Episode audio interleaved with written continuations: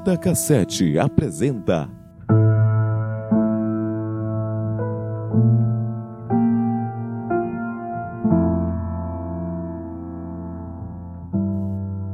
Tape Deck. Sejam bem-vindos ao Tape Deck. Eu sou o Siquizera e estou aqui com Stalker, Eu sou a orelha desse programa. Clara, Oi. aquele da voz aveludada, o Kay, Olá! ela, que só queria um pezinho pra estar aqui, Carol, Olá, boa noite. e aquele filha da puta que sempre, sempre é lembrado, vice. Oi, filha da puta.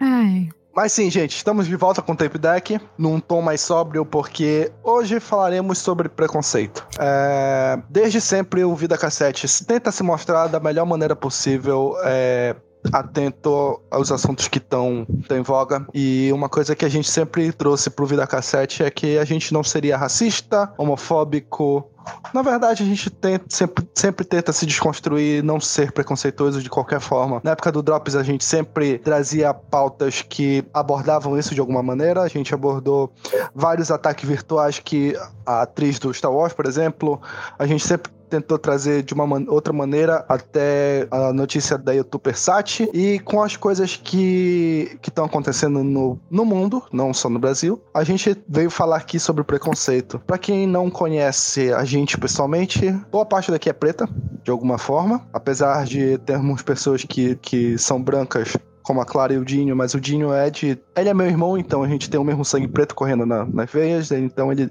ele é um branco com traços negros. É isso aí que eu queria. Ele é um branco de alma preta? Não, não, ele. Ah, não, não, não, não. Caralho, o, o, o Kay tinha que estragar o momento, né? Eu, eu tinha que pegar uma. Tinha que ser cria de coach mesmo. Eu fico perdido no. eu fico perdido no espectro. Na verdade, eu não sei. Eu não consigo me encaixar direito, porque eu não tenho os traços de um branco, traços negros, mas eu tenho a pele clara, e aí eu não posso ser considerado negro, acredito eu. Então eu fico perdido nesse meio. Somos frutos de miscigenação. identificar. É, exatamente. Por parte da nossa mãe, nós temos sangue europeu, porque temos bisavós portugueses mesmo. Vezes. E a família do nosso pai é uma grande incógnita, mas a gente sabe que parte dela. tem- a gente tem um sangue preto indígena. Então a gente, é fruto, a gente é fruto de miscigenação. A gente é fruto de uma. A gente é indígena do Marajó e negro, provavelmente, que, que escravos. Muitos, provavelmente não, né? É. Certeza. A gente não pode afirmar, com- porque a família do meu pai é um grande mistério pra gente. pra- até pra ele. Então, é, é isso, são deduções. Mas temos aqui a Clara, que, apesar de. dizer, apesar de branca, eu não vou falar isso. A Clara que é branca, mas ela tá no. Apesar de branca, ela é legal. É. Não, a Nada contra Clara. brancos, Caralho, até tá me amigos que são. Ela é branca, mas ela é minha amiga. É, não, é porque a Clara tá num outro aspecto de preconceito que ela faz parte da parcela LGBTQI. Ei, fudida. A Carol também, se eu não me engano, né, Carol? É, eu sou faca de dois gumes. Corto pra tudo quanto é lado. Ah, que nem a Clara. Mas, Aqui- além disso, tu. Aqui em Belém, aqui em é, Belém além a gente disso- tem um termo pra isso que é o gilete. É corte por. Exatamente. E além disso, tu é PCD, né? Isso, pessoa com deficiência. Princesa com deficiência.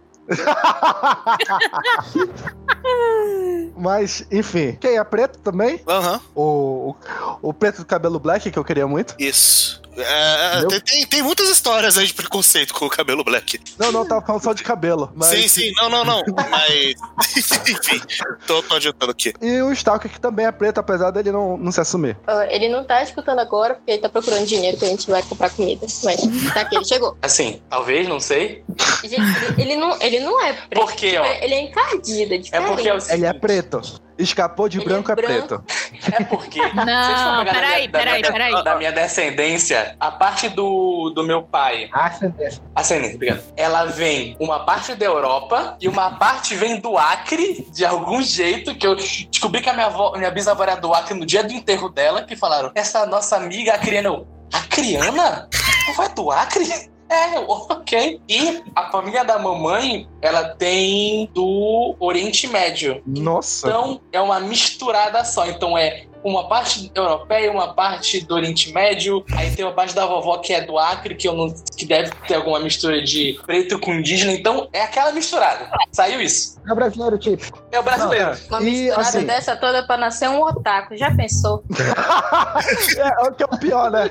É o pior. Tá aí, o, o, o, o Stalker tá aqui pela cota do Otaku. Pela nação laroteira. Tô aqui representando meus amigos da Vila da Folha. Não, assim, e gente, a gente vai tentar fazer o programa sóbrio, porque a gente quer falar de uma maneira séria sobre isso. Só que estamos entre amigos e é claro que vai sair alguma coisa, mas apesar de tudo, tem respeito aqui. É ok. Vamos começar então essa bagaça. Vamos. Acho que, é bom, acho que é bom deixar um aviso que a gente vai falar sobre assuntos que podem ser gatilho para as pessoas. Então, é bom tomar. Se você é sensível a temas como preconceito relacionado a pessoas com deficiência, a pessoas LGBT e racismo, então toma cuidado, porque ro- pode rolar de você acabar se engatilhando com alguma história que a gente contar. É, outra, outra coisa que eu acho que vale a pena falar é que acho que especialmente nesse episódio a gente tem que se mostrar muito aberto a críticas e porque é, é um tema de preconceito é uma coisa que todo mundo tem enraizada de alguma forma Sim, então sim. mesmo a gente estando íntimo falando uns com os outros talvez a gente tenha falado alguma coisa que seja ofensiva pra alguém e eu acho que é muito importante alguém comentar o vacilo pra gente poder refletir É, É, eu É. posso começar então, é, é porque. nesse sentido. Vamos lá, pode ir. Vamos lá.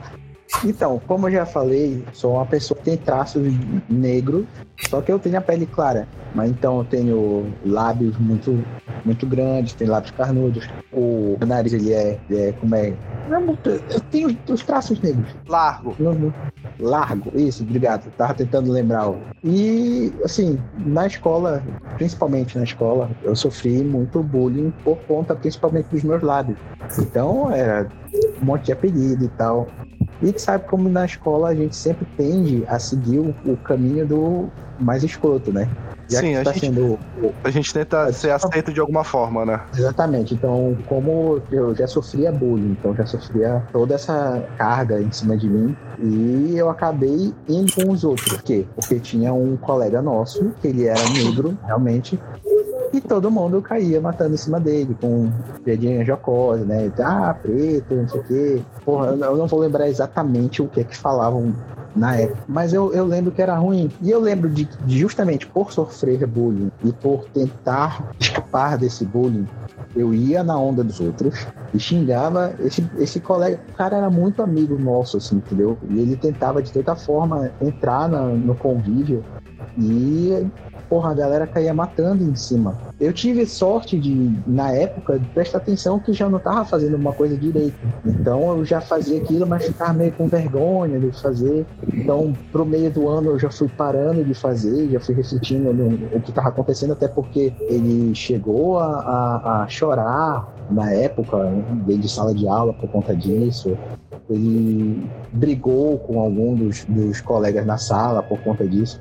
Foi uma situação bem chata, entendeu? E eram três irmãos. E eles, se eu não me engano, eles faziam a mesma série, inclusive. Eram três irmãos, mas eles estavam na mesma série, com idades diferentes. E ele era o menor. E o pessoal só zoava ele porque era o menor, entendeu? Então eu senti muito, muito mal com isso. E depois eu já fui, fui conversar com ele, mas de uma forma mais tentando usar tudo que eu tinha feito antes, entendeu? Mas é claro que para ele, com certeza, não, não, não valeu muita coisa. entendeu? Eu me ressinto muito de, de ter feito isso. É, é uma coisa que eu não deveria ter feito, mas ainda bem que pelo menos eu tive pus a mão na consciência e tentei mudar, o que é diferente do, do resto da turma, que conseguiu, continuou falando merda por ele. Isso acho que é, se enquadra no, no caso do racismo sistêmico, que é algo que já está tão enraigado fazer piada. É, A gente propaga quando, quando mais novo, né? A gente, Sim, sim. é, nesse, nesse, nesse negócio de escola. A gente propaga sem nem prestar atenção. É, quando tu começaste a falar isso, e na época, quando a gente começou a falar sobre que esse seria o próximo tema do Tape Deck, eu lembrei que na escola também eu fui muito escroto, e com uma minoria que eu não tenho, eu nunca tive nenhum problema, porque eu sou magrelo, eu tenho uma dentição estranha, porque eu tenho dentes muito pequenos pra minha boca, então, tipo assim, as pessoas olham e começam a fazer piada. E na época que eu tava na escola, eu comecei a estudar com um cara que, obviamente, era homossexual. A nossa criação, a gente teve contato com pessoas gays e pessoas lésbicas desde muito. Assim, eu não. Nunca foi problema pra mim. Só que na escola, eu fazia piadas com esse cara porque eu não queria que faz, fizessem piadas comigo. E é uma coisa que até hoje em dia eu sinto mal por conta disso, porque eu nunca tive a oportunidade de depois chegar com um cara e falar assim, porra, eu era escroto e eu não devia ser escroto. É exatamente, é a mesma coisa. Eu também não cheguei, eu não tive a oportunidade de, de chegar e pedir realmente desculpas para esse meu, esse meu colega de sala. É, é, um- é o tipo de coisa que você faz e só vai ter consciência real do que do peso que você fez muito tempo depois. E aí não tem como voltar. E às vezes você marca a vida dessa pessoa que sofreu sofreu preconceito, sofreu bullying na, na escola. E você não tem como muitas vezes, né? A maioria das vezes você não tem como voltar atrás e desfazer isso. E essa pessoa vai crescer com essa marca. Outra coisa que eu acho que é importante também é que omissão também é um pecado forte em relação a isso.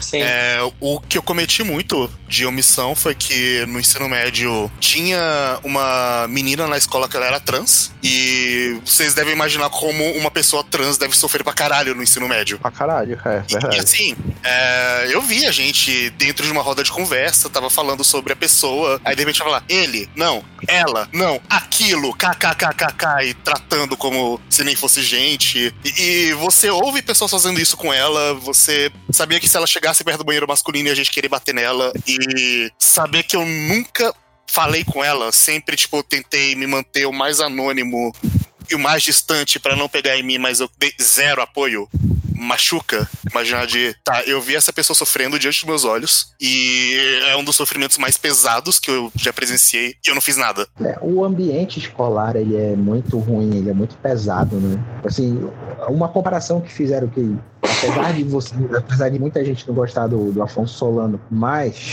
a analogia que ele fez da escola com uma prisão é, é, eu É acho- verdade. Eu acho, que é uma, eu acho que é uma das que mais cabem, entendeu? Porque você vê realmente os grupos que se formam, você vê que há animosidade entre os grupos, você vê que há, há preconceito entre os grupos e os grupos não se bicam. E, cara, eu acho que é, é perfeito. É, a- é, é a, a- a- é a analogia perfeita. E o pessoal diz que tem saudade do tempo da escola. É um sentimento meio, meio ruim, assim, meio estranho. Uhum. Tenho saudade de poucas coisas, de alguns momentos que eu tive com os meus amigos, de conversas que tinham, que rolavam, que eram realmente legais. Mas aí, a gente, por, por esses momentos bons, esses poucos momentos bons, a gente esquece toda a merda que acontecia, assim, do, dos, dos 300 dias letivos, 200 dias letivos, a gente tinha uns 50 bons.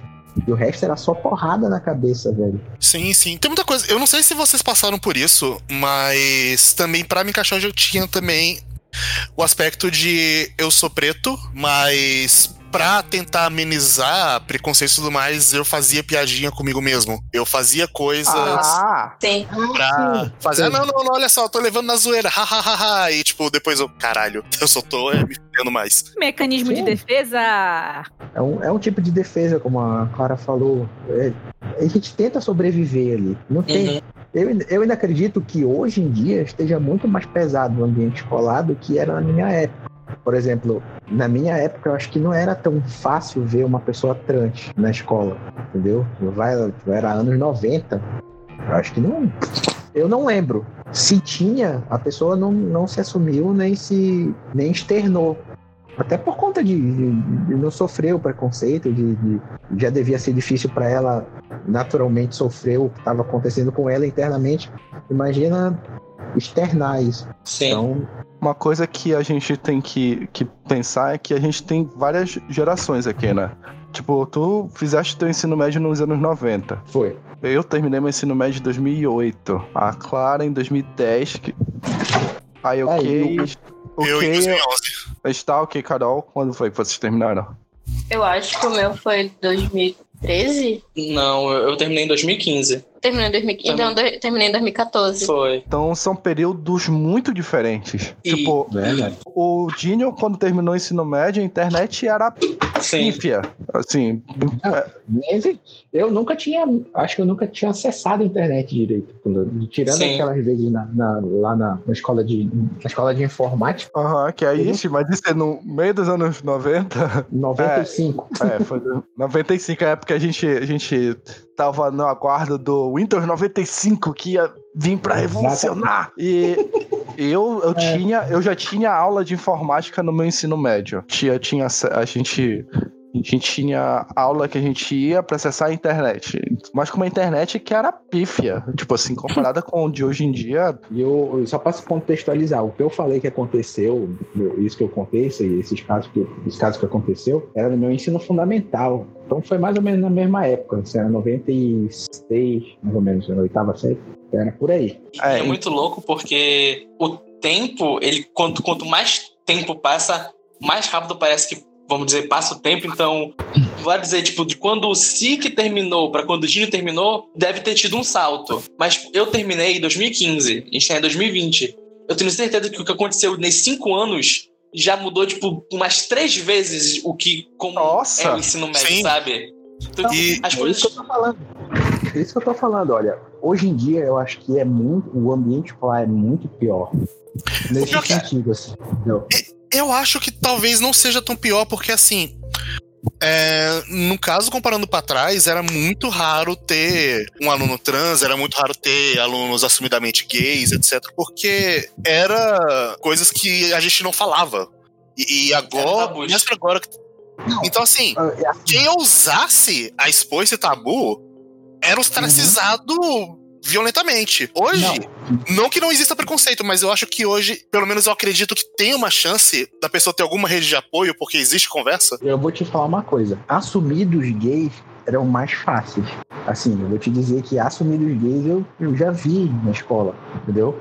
Nessa época eu já via. Isso que eu tô te falando. Trans, eu, se, se, se tinha, eu acho muito difícil externar. E eu ainda tenho, assim, duas opiniões. Que eu fiz 95% do, do, meu, do meu estudo foi em escola particular e eu só fiz o terceiro ano em escola pública. Então eu consegui ver os dois lados. E na escola pública, no terceiro ano, eu via que o pessoal era muito mais tranquilo enquanto a isso. A escola particular é horrível. É horrível. Nesse sentido, Cara, ela é horrível. Cara, eu, eu. tive o a pior minha- de tudo porque eu estudei Ah. em escola particular e a minha escola particular protestante, então Nossa, é, então, verdade, eu tipo, tinha foi esquecido disso. cima- então foi acúmulo em cima de acúmulo de, desses problemas. É. E o que é muito, o que é muito estranho ainda é porque a escola onde eu estudei, ela tinha uma mentalidade muito idiota. Não, não é nem que ela seja quadradinha, ela era idiota. A gente vai querer proteger, proteger entre muitas aspas, esses alunos nessa bolha aqui. Mas isso não serve pra nada porque uma hora eles vão ter que sair dessa bolha aí. Você vai ter que enfrentar o mundo real. E aí, tipo, você vai levar uma porrada na sua cara quando, pra quando você vê que tipo, tudo que você aprendido nesses 10 anos que você falou dentro, passou lá dentro, estão errados. E, assim, Tá, tá- e eu ainda, ainda posso te dizer mais, Stalker.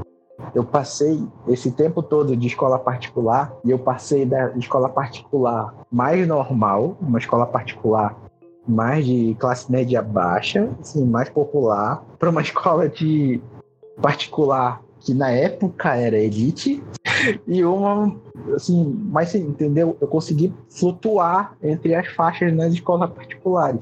E- Jadinho. é, eu tive foi muita sorte. Eu tive foi muita sorte que o vovô resolveu pagar a minha escola. Aliás, o vovô e a minha tia. Se não fosse eles dois, moleque, desses dois que, eu, que eram mais altos, eu tava fudido. Então, E sabe uma coisa que eu acho muito engraçada Não, é. da minha escola Bem particular? rapidão. Desculpa, pode falar. só, só terminar. Aí, quando eu cheguei nessa escola particular, que era a mais alta, que na Uhum. época era elite, e eu vou dizer aqui que era o ideal, quando eu cheguei lá, eu vinha de uma classe social que era totalmente diferente da galera que estudava lá. Eu saía da periferia para ir pro centro estudar no colégio dos boys. Então, aí já entra uma, o, o, o- o preconceito que eu sofria, porque porra, eu tava estudando lá porque estavam pagando para mim a, a faculdade, a, a escola. A realidade era muito diferente, a galera tinha acesso a coisas que eu não, não tinha acesso. Imaginava. Normalmente, que eu não imaginava, essas coisas. a cabeça deles era muito diferente, entendeu?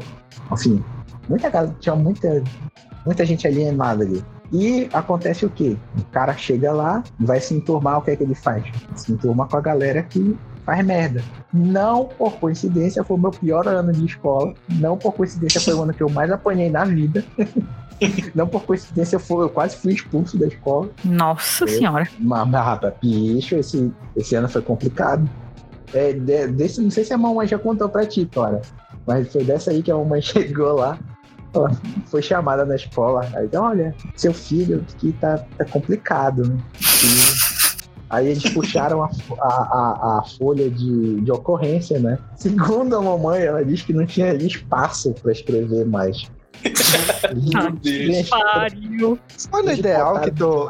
Foi aí que tu, entre entre os casos, foi. Tu foste na diretoria sem ter feito nada e um amigo teu quebrou a mão? Não, isso foi no, no- na cooperativa. Na cooperativa eu tava tranquilo, pô. Ah, tá. Na cooperativa foi um ano, foi um ano antes. Na cooperativa eu, eu fui bem quieto, tá doido? Pô, Era assim, na cooperativa já era, era, um- era uma galera bacana, entendeu? O ideal não. O ideal era a pior turma que eu podia cair, no ideal eu caí. Eu tive o azar de cair lá, entendeu? E aí, eu- bicho, eu fiz muita merda naquela escola. Muita merda, muita merda. E novamente eu tive que cair na idiotice de querer me igualar com quem é pior pra poder me enturmar. E aí é foda. E aí já entra o preconceito da classe, né? Sim, sim. Que, que é Na pobre, também. O cara, o cara vai chegar lá, ah, porque tu é pobre, porque tu mora longe, porque o bairro que tu mora é, é escroto. Nunca ouvi falar do teu bairro, o que, que tu faz pra cá. É nesse naipe. Eu acho louco porque na minha escola também, vamos dizer, tinha um pouco disso, porque a gente nunca, vamos dizer, chegou a passar necessidade aqui em casa, mas a gente era de uma classe, não um pouco, mas tipo, bem mais baixa do que o pessoal da minha escola, onde eu estudava. Então, tipo, todo mundo tinha seus celulares, suas coisas, tipo, não, não tinha nada. Eu fui ganhar primeiro meu primeiro celular quando eu, tipo, tava no terceiro ano do ensino médio. Quando, tipo, todo mundo, todo ano chegava lá, olha, aqui, comprei meu novo iPhone, meu novo tal, tal coisa. E, tipo, isso já era, tipo, ah, você tem um celular? Não, não tenho. E isso já, tipo, ah, tu não tem celular? Ah, tá, então não vou falar contigo, porque como a gente vai conseguir se falar se tu não tem o celular? Im- é impossível a gente conseguir se conversar fora disso. E Cara, começar ainda esse bem que tipo de. E, tipo, começar esse tipo de coisa. E o que eu achava mais estranho da minha, da minha escola é que quando eu saí, entrei pra UEPA pela primeira vez, eu falei, cara, essa escola tá muito errada. É que lá eles tinham quase um culto, tipo, olha, cuidado com a federal e a, e a estadual, tá bom? Porque ela é um antro de perdição. Você vai entrar lá, vai estar na porta um cara colocando uma maconha na sua boca. Vai chegar, um, um homem vai beijar você aqui se você entrar na, na faculdade, tá bom? Isso é guarde. perdição aonde? Tipo, Enga- enganaram se guarde. Caralho, Se guarde. e eu me enganar Cara. foda. E, tipo, Droga, por que, que eu não fui pra estadual? Eu ia uma lorota. Foda, ia chegar. Eu- Cadê, cadê, cadê? É, na estadual que eu estudei não tinha isso aí, não. E eu sou de Exatamente. humanas, que é ainda pior. Aí, tipo, falaram não, porque todas essas amizades lá vão levar você pro inferno. Você tá perdido, você tem que. Sim, eu, eu entrei na web e falei, meu Deus, vou morrer aqui. Eu vou chegar aqui, vou entrar. Ah, eu entrei na sala. Ah, é Sabe por isso falar? que ele abandonou. Ele tava Não. esperando o inferno, não chegou ele. Ah, Ah, Não, eu entrei na sala, sabe o que tinha lá? Pessoas normais. Conversando umas com as outras sobre assuntos diversos. Falei, Cadê a maconha? cadê meu fone? ele percebeu que nenhum assunto diverso era crack, aí ele desistiu. é. Cadê o cigarrinho do demônio aqui que não falaram Aí que não obstante, ele foi tentar na federal no outro ano. é Olha que legal. verdade. E não tinha também, eu fiquei decepcionado. Aí ele saiu Ele, de ele novo. pegou, ele pegou o horário, ele falou assim: cadê o maconha? Maconha 1. Maconha Maconha Maconha 101. Professor Marcelo D2. Eu acho engraçado que eu acho que isso é pra não só a universidade, mas todo antro público e federal. Porque Não. eu fiz metade metade. Eu fiz metade do meu. da minha escola em particulares, outra metade em escolas públicas. É, Quando eu- tava em escola particular, Eu tô, eu tô mais ou menos nessa, eu acho que, mas o meu eu acho que é 70-30. Eu fiz 70 pública, 30 particular. É, eu não sei exatamente, mas assim, foi. Acho que depois da sexta série, quando eu reprovei ela, eu fiz só pública. E o jardim de infância e a primeira série foi em particular. O meu jardim de infância até a primeira série foi pública, da segunda à quinta série, a primeira vez que eu fiz a sexta série foi particular, o resto foi tudo pública. Então acho que foi mais pública do que particular, no fim das contas. É, foi mais pública. Mas, de qualquer forma, quando eu tava na escola particular, eu achava muito engraçado como sempre quando algum professor, algum diretor queria dar bronca nos alunos, eles falavam: você tem que valorizar isso aqui. Porque olha só, tem aluno que reprova e os pais não querem mais pagar, eles vão pra onde? Pra uma escola pública. Aí, escola Nossa, pública, alunos armados. Escola pública, você não vai ter essa coisa aqui, não. Escola pública você vai sofrer. Escola pública. Você vai entrar e levar uma facada já só pra saber como é que é. É, é, é, era isso que vendiam. Então, tipo, se comporta aí, que senão seu pai não quiser mais pagar isso pra gente, você vai pra escola pública e vai morrer. É, Era basicamente que o psicológico faziam. Olha, eu, eu estudei numa escola pública que era a escola pública que iam pra lá as pessoas que eram expulsas de outras escolas públicas. Eu fui numa dessas também. Foi, foi, foi a minha primeira experiência com escola pública depois da- do jardim de infância e foi louco. Depois eu fui pra uma super de boa e depois ficou variando. Ah, então, eu estudei com pessoas ali que tinham passagem na polícia, inclusive. Eu também. Inclusive eu. Não. Assim, já falando aqui num preconceito que eu sofri, eu já fui quase preso três vezes por não fazer nada.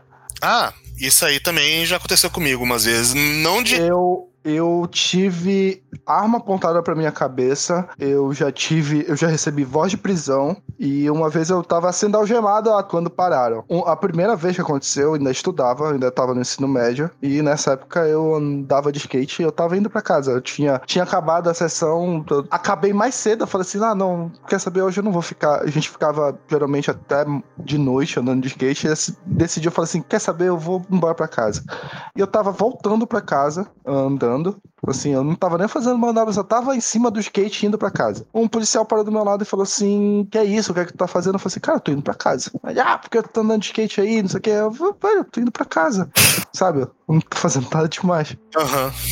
Eu só tô indo pra casa. Aí, ah, não sei o que. Por que tu não fica na tua casa andando? Eu falei, velho, porque não dá pra andar na minha casa. Eu quero andar com meus amigos e só que eu estou indo pra casa. São cinco e meia da tarde, cara. Não tô fazendo nada demais. E esse foi o dia que eu aprendi que eu tenho que andar com identidade no bolso. E desde então eu não ando sem, sem nenhum documento. Porque eu tava, eu só não fui porque eu tava na rua e eu tava na orla da, de Santarém e a orla sempre tem muita gente. Começaram a ver esse movimento e meio que a população falou assim: o que é que tá fazendo aí com o moleque? Meio que escapei por conta disso, porque tinha muita gente ali pra olhar. A segunda vez eu tava bebendo com os amigos e por algum motivo chamaram a polícia porque a gente tava fazendo baderna. E a gente tava conversando, tomando uns beer night numa praça. E a polícia chegou pela trás da gente. Quando eu percebi, eles já estavam bem próximos da gente com arma empunhada. E a, uma delas estava apontada diretamente na minha cabeça. E eu tava com os amigos que são brancos, tava eu um outro amigo preto do lado assim, e, tipo, as armas estavam apontadas Pra nós dois. Aí, como eu já tinha o conhecimento de um caso de anos antes, eu apresentei o documento, consegui conversar com o cara, não sei o quê. Quando ele percebeu que tinha muito branquinho ali, ele falou assim: não, então tá, vai, vai, vai. Assim, tipo, eu tava conversando com o cara e o cara tava conversando com um amigo meu que é branco. Basicamente era essa a conversa. Aham. É, ó, Tipo assim- essa já é uma diferença. É, assim, tipo assim. nu- assim, eu nunca, nunca fui parado por polícia. Nunca, nunca fizeram nada. Nunca sofri um baculejo. Nossa, Então, dizer, Nossa, então dizer que nunca fui parado. Eu fui parado em Blitz, mas Blitz também. ah, não, a Blitz Não- é. É, Blitz é outra coisa. Mas assim, eu não sei se isso acontece muito na escola de vocês aí no Pará, mas por aqui tinha um costume muito de. Na porta da escola mesmo. Chegava policial pra decidir fazer baculejo nos alunos. Ah, não, não. E era assim, olha, ah, beleza, você tá chegando na escola, você é preto, você com certeza vai levar um baculejo antes de entrar na escola. Ó, Com Vou te certeza. falar que depende da escola aqui no Pará, sim. Tem umas escolas que, umas escolas públicas que eles sabem que, é, assim, tem um pessoal mais que vai para estudar e tem outras que eles vão para, principalmente periferia. Então na periferia com certeza deve rolar. É, eu não sei. Por exemplo, na época que eu estudei no Frei Ambrosio, que foi a escola que eu estudei com, com pessoas que tinham passagem. Apesar disso, tinha polícia na porta, mas eu nunca vi eles fazendo baculejo. Eles passavam por ali só por, sabe, fazer uma cena, às vezes. Só ronda. É, só a ronda, mas eu não lembro de nenhum baculejo em porta da escola. Eu lembro de baculejo em época de jogos, porque jogos olímpicos em escola pública é inferno. Complicado. É inferno, é inferninho, assim. Pelo menos em Santarém. Eu acho que, mas isso é um, meio, me- meio que eu, eu vejo isso como um- uma constante, que Jogos Olímpicos e escola pública é, é meio escroto, porque o meio que o povo aproveita pra não termos aula e vamos aprontar. Então. É, não, é porque. É, é mais porque a escola fica aberta, vem muita gente de fora. É, É uma união de tudo. é, eu acho Então é mais fácil da, da polícia entrar e dar uma incerta lá e, e- e ver como é que tá todo mundo, entendeu? É, teve casos que não foi diretamente polícia, mas já teve um funcionário do supermercado e um guarda de posto de gasolina que.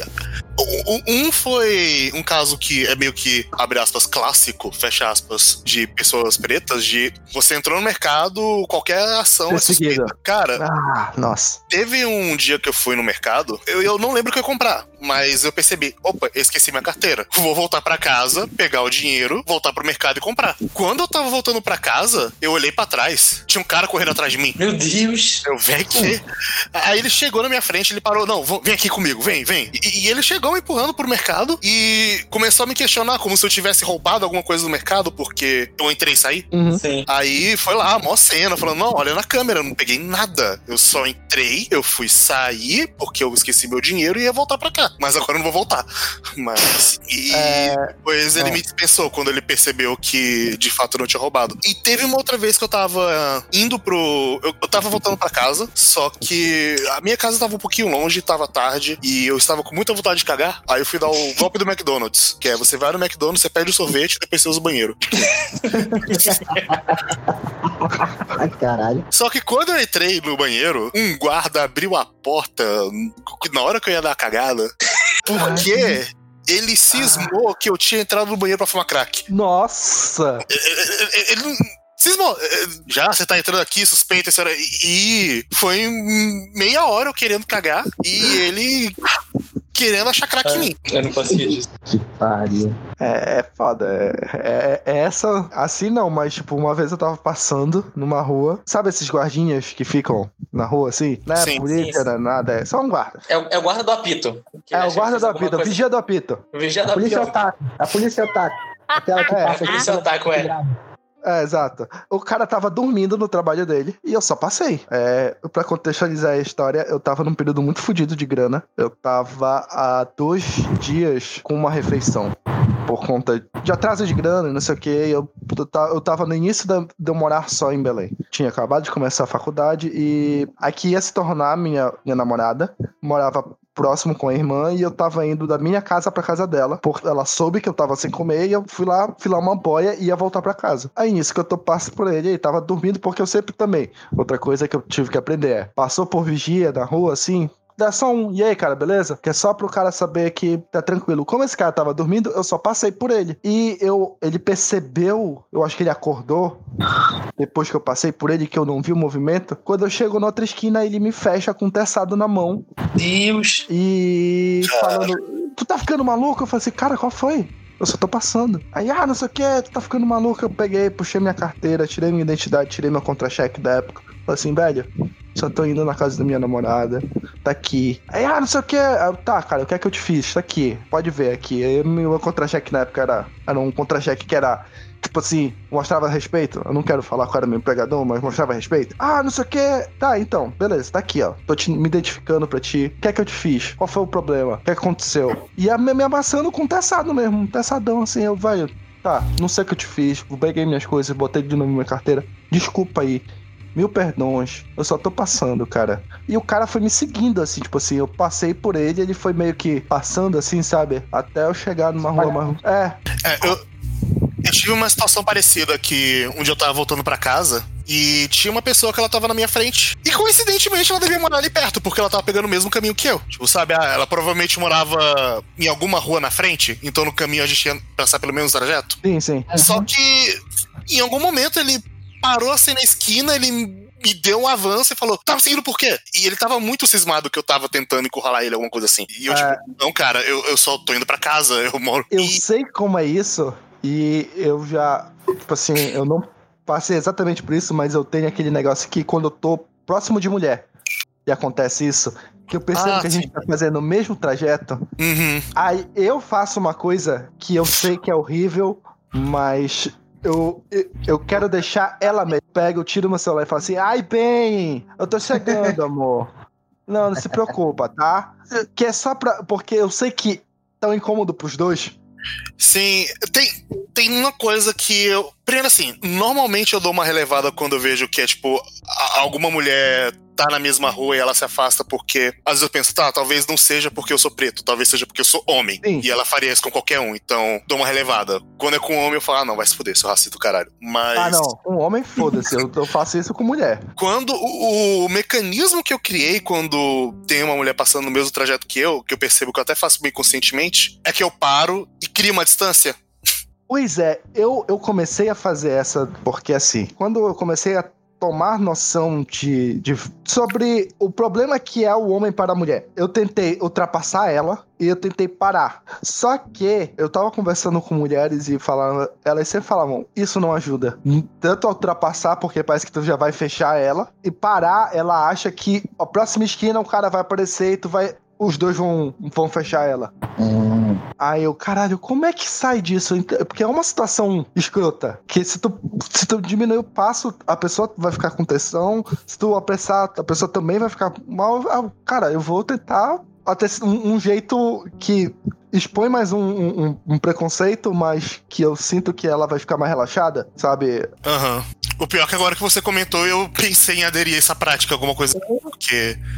É, é, é- foda, cara. Se por acaso tiver em alguma. Como virar outra rua, eu até viro outra rua pra. Ah, já peguei caminho errado. Já, Ixi, já peguei Já- caminho mais longo pra casa. Já peguei também por causa de- disso, de tá, eu não vou passar por ela, o que vai estar. Tá, Uhum. vou, vou pegar um caminho mais longo aqui, mas quando não dá, normalmente eu fazia essa de eu, eu vou parar pra criar uma distância e tentar ver se ela fica se sente mais segura distante de mim. Mas, meninas, a gente tá sentindo falta da fala de vocês. É porque assim, né? é, eu não sofro racismo, então eu tava deixando vocês falarem, porque é um assunto que eu não tenho que me meter. Uhum. Mas ahn, eu queria falar uma coisa aqui. É, é, eu não sei se a maioria das pessoas não conhece o termo microagressão, que é basicamente uma situação que é danosa pra você, só que de fora ela parece ser uma situação normal. Então, por exemplo, é, no meu caso, eu sou uma pessoa LGBT, né? Eu não sou hétero, eu tô dentro do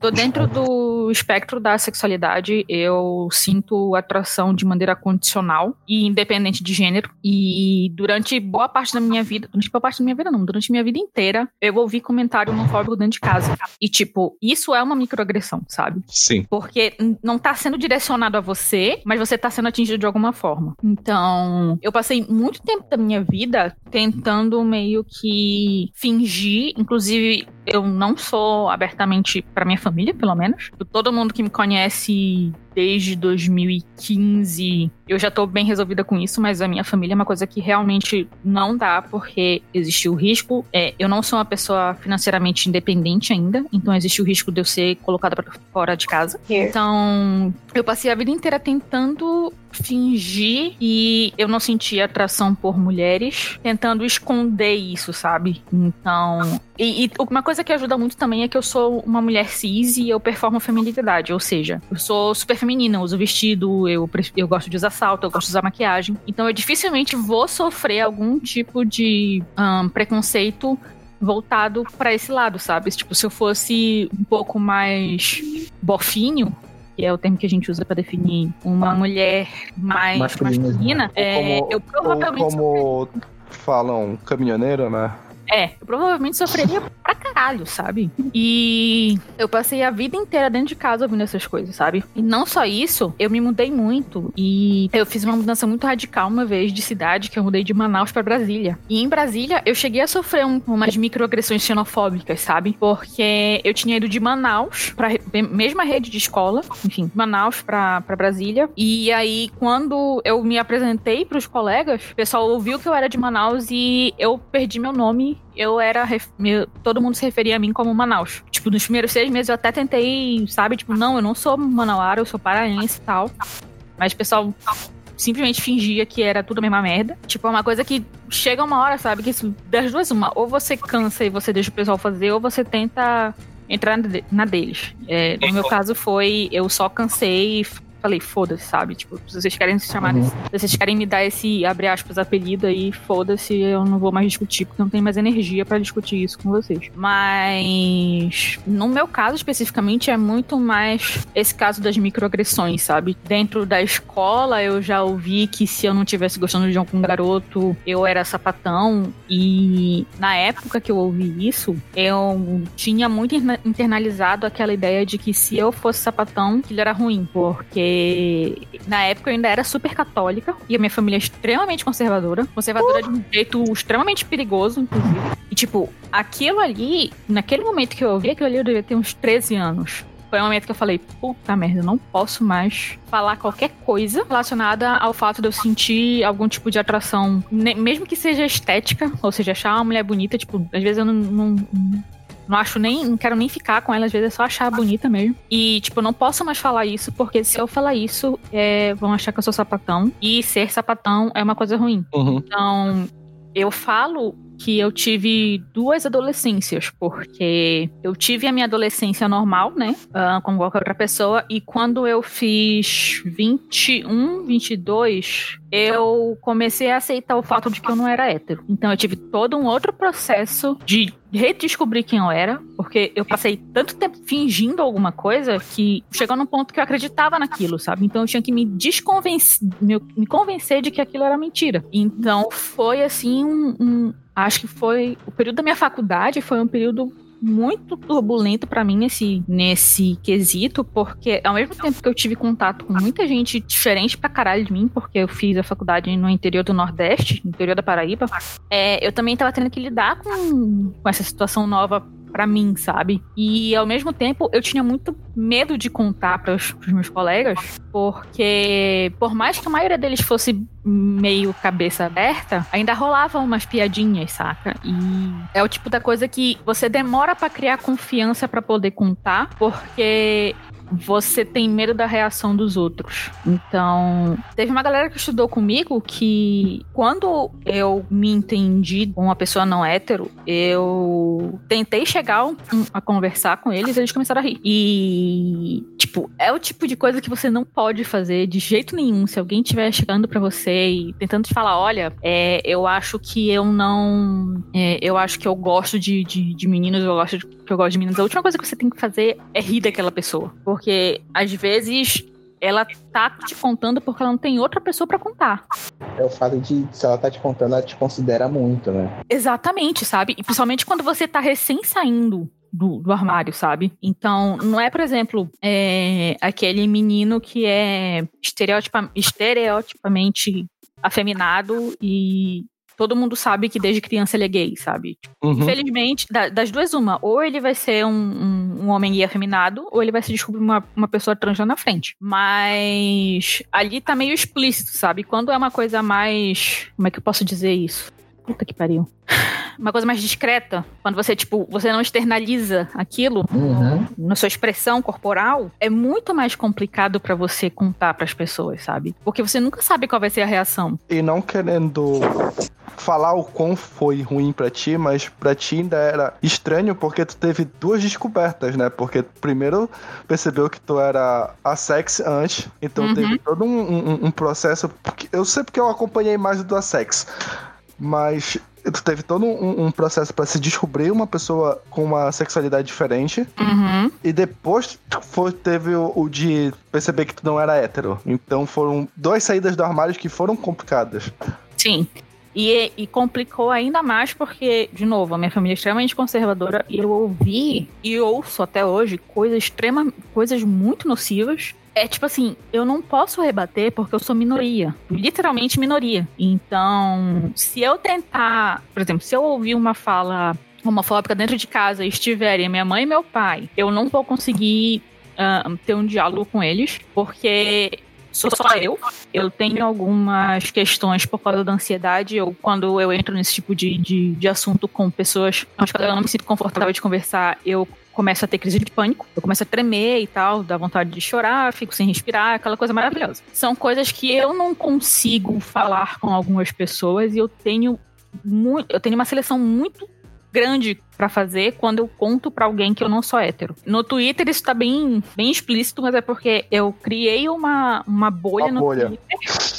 E todos os meus amigos, ou a maioria deles, é LGBT. E são pessoas com, com as quais eu me sinto confortável conversando sobre esses assuntos, sabe? Tipo, é uma galera que eu sei que se eu sentar pra conversar, ninguém ali vai, vai me zoar. É, o, que- o máximo que pode acontecer é alguém cha- chamar minha atenção por alguma coisa que eu disser de errado. Então, são coisas assim que, tipo, quando você passa uma vida inteira tendo aquela construção extremamente preconceituosa dentro de casa, é muito difícil quebrar. Hoje eu tô fazendo terapia. Eu queria muito ter feito terapia na época que eu, que eu me descobri esse, só que eu cheguei aí no psiquiatra e ele me falou que meu problema era a falta de um namorado.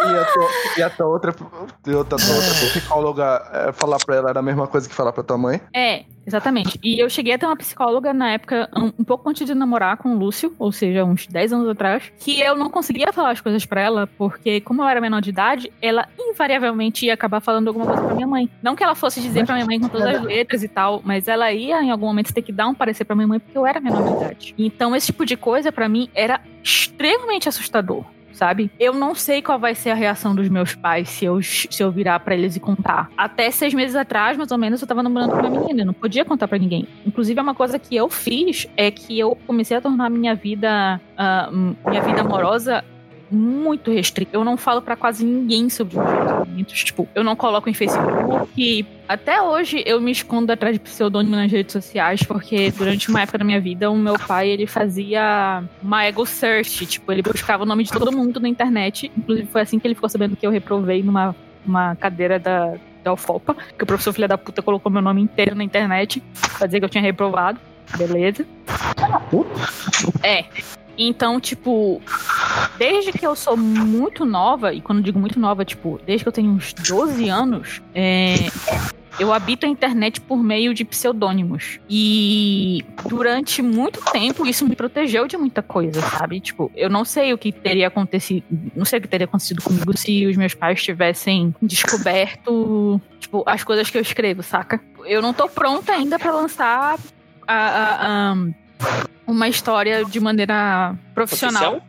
É, profissional oficial, porque eu não sei qual vai ser a reação, entendeu? Uhum. Então, tipo, eu, tô, eu fico adiando num, num processo de autossabotagem, porque eu nunca sei qual vai ser a resposta que eu vou ter, e por causa disso eu, eu tenho que me limitar ao máximo o alcance, sabe? Então, tipo, é uma merda pra caralho. Tipo, eu fico muito feliz hoje em dia quando eu vejo galera LGBT, tipo, que a família abraça tal. O Sik mandou esses dias o vídeo do, do Alan, que é o filho do Azagal. Tipo, a bisavó dele, pra quem não sabe, o Alan é um homem trans. Tipo, a bisavó dele abraça ele e fala: Ô meu filho, eu te amo, do jeito que você é e tal. Bicho, aquilo ali me deixou de um jeito, sabe? Tipo, sabe aquele tipo de coisa que você vê e você fala: puta que pariu, isso nunca vai acontecer comigo? Então. Aquilo ali me quebrou de um jeito que eu falei, velho, feliz pra caralho por ele, feliz pra caralho por ele. Triste pra caralho porque nunca vai acontecer comigo, triste pra caralho porque nunca vai acontecer comigo. Sabe? Tipo, é esse sentimento o tempo todo. Tipo,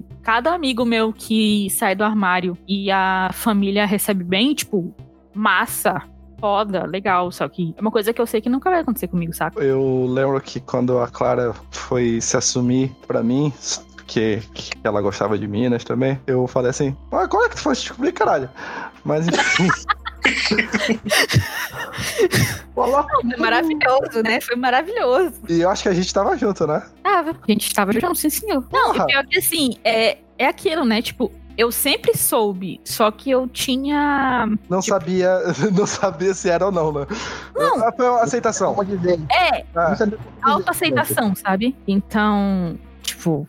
Porra, foda pra caralho, sabe? Tipo, inclusive, quando eu fui contar pro Sik que eu também gostava de Minas, eu tava muito nervosa. Tava nervosa pra caralho. Eu falei, puta que pariu. A chance de dar merda é muito grande. Aí ele me veio com uma piada bosta dessa. Aí você que terminou com ele. Quase.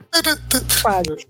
Quase. Mas, Carol, e você, com sua experiência de ser bi e PCD, como foi? Bom, assim, quanto à, à sexualidade, isso é algo bem recente. Eu meio que me descobri na faculdade. Eu entrei para a faculdade de medicina veterinária no- em 2017 e lá eu falando que, tipo, achava mulheres atraentes e tudo mais, mas nunca pra ter, assim, um relacionamento. Sendo que, é, durante o ensino médio, eu tive relacionamento com outras meninas, só que foram, digamos assim, meio que traumáticos, porque as duas eram. Sabe aquele papinho do minha ex é louca? Ah. É tipo isso. É, uma delas chegou a me agredir e tudo mais. Aí, só que eu meio que, como eu tinha esse casulinho que a minha mãe sempre me ensinou a fazer, é, eu meio que me protegia, fazendo piada da situação e tudo mais. E acabava que saía enquanto o pessoal tava rindo. Saía do, do alvo de atenção enquanto o pessoal tava rindo e era lá e ficava no meu cantinho enquanto o pessoal tava lá perdendo tempo. Tu tiveste casos durante a adolescência, Uhum. mas tu achava que era só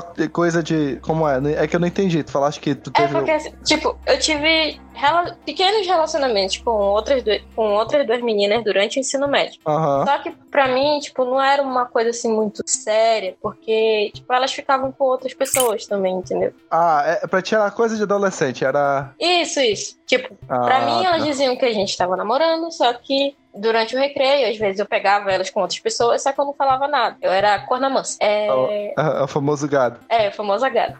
Aí eu não, não falava nada, e pegava, passava por cima, fingia que não via nada. Só que aí houveram episódios de agressão, tanto verbal quanto física. Isso me machucou muito, aí eu saí, sabe? Eu disse, é, acho que mulher não é pra mim, então vamos, vamos partir pra outra. Aí eu comecei a me relacionar com homem. Aí começa a desgraça, eu tô. Aí passou o ensino médio, e quando eu cheguei na faculdade, uma amiga minha falou pra mim, tipo, eu tinha um lesbian energy muito forte. Aí eu, pô, porra é essa? Tipo, ela falava que achava que eu beijava meninas. Eu falei, ah, já fiquei com umas meninas e tudo mais. Eu sinto atração, só que eu tenho alguns bloqueios pra tentar me relacionar com outras mulheres. Aí ela foi que eu deu aquele estalo assim, eu disse, pô, sou bi. Aí a minha amiga é, realmente você, você é muito até. E assim, quanto à sexualidade foi, foi isso. Agora, quanto à questão de uma princesa como PCD, desde a minha infância, os meus pais sempre me ensinaram muito a tratar tudo na piada. É a famosa situação de defesa. Você é um tatu, você faz a piada enquanto as pessoas estão rindo, você se esconde do seu casulo e é isso. E a vida segue. E desde criança eu sempre fui fazendo muito isso. Meu pai faz muito até hoje. E entre a gente, assim, é uma brincadeira. É uma situação saudável. Ele sabe quando eu tô bem fazer essas coisas. Só que quando é do lado de fora, tem vezes que me incomoda. É, pra uma pessoa assim que eu não tenha muita intimidade, chega pra mim e já vem fazendo piada da, da minha condição e tudo mais. Aí eu já fico olhando assim, porra, puta cara babaca. Às vezes também situações acontecem comigo por ser PCD. É quando eu tô numa festa bebendo minha cerveja e tal. Chega um cara do nada, uma pessoa do nada qualquer, senta do meu lado e fica dando palestrinha sobre como eu sou uma pessoa iluminada. Sobre como eu sou é, inspiração para todo mundo ali, porque se eu com uma perna vou para uma festa e danço, bebo minha cerveja, tem gente que tá em casa com duas pernas e não faz nada. Cara, Ah, isso não, isso não entra na minha cabeça, sabe? É horrível. É horrível. É, Esse é o momento primeiro- que você respira, pensa seriamente, será que eu mando essa pessoa tomar no cu? Aí a Carol, resposta é sim. Carol, explica pra gente o, como, o que foi que aconteceu. O, com- com- como é que tu é PCD, o que foi que houve? Foi acidente? Foi, o Assim, aconteceu? é, eu nasci uma criança muito grande. Eu nasci com 4,5 kg. E o ventre da minha mãe era muito pequeno. E devido ao peso que eu tinha quando era criança, fez com que eu me gerasse sentada. E isso meio que colocou minhas pernas para baixo de mim e fez com que elas tenham uma sub, um subdesenvolvimento. A minha perna esquerda não se desenvolveu por completo, não desenvolveu tíbia, não desenvolveu patela, não desenvolveu nada. Já a direita desenvolveu com alguns defeitos, digamos assim, mas tudo isso foi corrigido com cirurgias e tudo mais. Eu faço tratamento pela rede Sara Kubitschek de São Luís Uhum. e isso me auxiliou muito a me desenvolver para se tornar uma pessoa independente. Tive acompanhamento psicológico, mas algumas questões ainda machucam muito. Tipo, o apagamento, as pessoas simplesmente fingem que a gente não tá ali. Tipo, que quando você fala hoje em dia em minorias, a primeira coisa que vem na cabeça, LGBT, é movimento negro, obviamente, e mais algumas outras que hoje em dia é cool falar, te, te gera engajamento. Então, hoje em dia tudo isso todo mundo fala. Mas a gente sempre é esquecido no churrasco. Entendi. E é isso. Então, assim, pra ti é, é algo que já vem desde a infância, né? Já é algo que é. Que é sim. tu passaste a tua vida toda com o fato de não ter já uma perna e, e tu não, não, não tens um, um momento com as duas pernas, então cresceste com isso, né? Sim. Pra ti é. na escola, como é que foi? Essas coisas foi, foi muito ruim? Assim, que, sentia muito deslocada? Assim, questão de escola, principalmente no fundamental, é muito complicado, porque você. Quando você é PCD, você. Como é que eu posso falar? É, não, não te é um pouco me ajudando, mas eu tava ouvindo um podcast esses tempos que tava falando sobre o mangá Voz do Silêncio, que é uma história sobre um menino que ele praticava bullying com uma menina que ela era surda. E uma coisa que o cara, o host tava falando sobre isso é que muitas vezes na escola as pessoas, elas vamos dizer, humilham e não respeitam as pessoas com algum motivo de deficiência, porque é difícil você falar com, com alguém que é surdo, você é, falar com alguém que é cego, você, tipo, conversar ou até mesmo brincar com alguma pessoa que tem alguma deficiência física, gera um esforço maior, precisa de um esforço maior para você conseguir fazer aquilo com aquela pessoa, então as pessoas simplesmente, tipo, ah, eu não vou fazer isso porque é muito, é muito trabalhoso para mim. Não só para os alunos que convivem com aquela pessoa, mas também para os professores. Então, tipo, é um trabalho a mais. Então, eles veem aquela pessoa como um peso na sala que só tá atrasando os outros. É, é mais ou menos isso, tipo. Mas no fundamental eu ia falar que é mais difícil você ser PCD no fundamental porque você é algo desconhecido para as crianças. Então, geralmente, criança tem medo do desconhecido, ela tem medo daquilo que ela não conhece. Algumas crianças têm um mecanismo de defesa de ver o desconhecido e querer enfrentar aquilo através da violência, através da agressão e piadinhas, enfim. Piadinha na, na minha época do fundamental era o menor dos meus problemas, porque eu fazia isso como mecanismo de defesa, então não tava nem aí mais. É, durante o fundamental, na minha quarta série, eu tive um episódio de agressão A do gratuitamente. banheiro. É, a do banheiro. A clássica do banheiro. Como o Stalker falou, tipo, pra eu não ser vista como um peso morto pros, pros professores, eu sempre fui uma pessoa muito estudiosa. Desde em casa, sempre estudava o tempo todo, o tempo todo, o tempo todo. Nunca me divertia, nunca fazia nada. Só focava nos estudos pra tirar as melhores notas e não ser um peso morto pra turma, entendeu? Um belo dia, tava estudando e tudo mais, terminei a minha tarefa primeiro e fui pro banheiro normal. Nisso aparecem mais cinco meninas e elas começam a falar um monte de piadinha pra mim, dizendo que eu queria me aparecer por causa das minhas notas e tudo mais, mas que eu não era nada, que eu nasci defeituosa e tudo mais, enfim. Nisso elas começaram a me bater. Era cinco contra uma e. Alô? Só um instante, galera. Oh, calma, Ah, respira. Tá. Respira. Ah, tá, respira. Enfim, eram cinco contra uma. E me chutaram, me deram soco. E foi muito doloroso pra mim tudo isso. Não era nem a dor física em si, mas era eu me perguntar por que, que eu tô apanhando? Por que, sabe? E sempre fui ensinada assim pela minha mãe que quando alguém te bate de graça, primeiro tu procura saber por quê. Se a pessoa não te disser o porquê, tu bate de volta. a minha mãe era assim. E eu já tentei, já tentava dialogar com essas meninas várias vezes. E elas sempre me agrediam e tudo mais. Aí elas pegaram, me bateram muito, tiraram minha prótese, jogaram ela no lixo do lado de fora do banheiro. Nisso eu, muito, muito traquina, sempre fui muito traquina na escola, peguei e saí pulando do banheiro, literalmente igual um saci. Peguei a minha prótese de volta e não coloquei ela de volta. Eu saí pulando pela escola procurando a menina, a mandante do caso, e eu vi ela de costas. Ela usava um, um bonezinho assim francês, sabe? Ela se achava. Reconheci ela na hora de costas. Simplesmente peguei a minha prótese e dei atrás da cabeça dela. E todas as crianças começaram a correr, algumas começaram a gritar: briga, briga, briga, enfim. Fundamental na quinta série. E eu continuei batendo nela. Até ela pegar, fazer assim com a mão e desmaiar. Ela literalmente desmaiou na minha frente com a, com a cara toda ensanguentada e tudo mais. E ali eu tinha visto que eu tinha feito merda. Só que eu não tava me sentindo mal. Enfim, eu fui pra diretoria e tudo mais. Falei que tinha acontecido. Não fui suspensa. A família da menina trocou ela de escola e tudo mais. E a minha mãe começou a falar assim, tipo, era pra tu bater, só que Não tanto. não tanto. O pior é que eu já ia aplaudir até chegar no momento de ela tava ensanguentada, desmaiada. É. Eu- É porque quando você apanha por ser quem você é, é, você começa a acumular muita raiva dentro de si. Uhum. Até então, eu nunca tinha contado essa história chorando, essa é a primeira vez. Eu sempre conto rindo, dizendo, ah, meti a porrada na moleca, não sei o que, não sei o que. Mas a gente percebe que a gente tem muita raiva dentro da gente. Quando a gente apanha, só para a gente ser quem a gente é. Sim, eu, eu tive um episódio parecido. Eu acabei não desmanhando ninguém, mas. É, é, hoje em dia, olhando em retrospecto, eu, eu talvez queria dizer alguma coisa que a escola onde eu estudei na segunda, quarta série chama Monteiro Lobato. Mas, Nossa, Nossa. Nossa. Que delícia! mas basicamente eu era o único aluno negro na Monteiro Lobato. Ah, assim, tá, tá só seguindo a história, entendeu? Esperar? Esperar. Tá seguindo o regulamento da escola, então. Ele tava Mas- orgulhoso disso na época, inclusive. Hum. Mas aí, tipo, teve.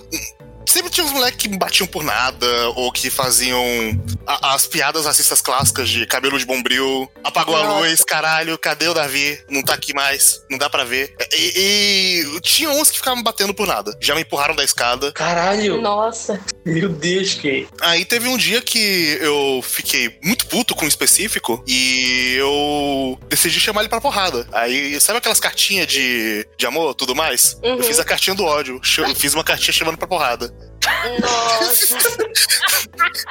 tá certo. Cartinha, cartinha assim, vem tranquilo, vem tranquilo, vem tranquilo. Precisamos normalizar a cartinha do ódio, inclusive. Ele fez o Aaron Burr pro, pro Hamilton, né? Não, Aí- Ele mandou a carta do Persona 5. Olha, eu vou te bater. É, é. Aí beleza, e ele falou: Caraca, eu vou bater nesse moleque aí, eu vou ganhar pontos na escola. Só que aí eu quebrei a costela dele. caca.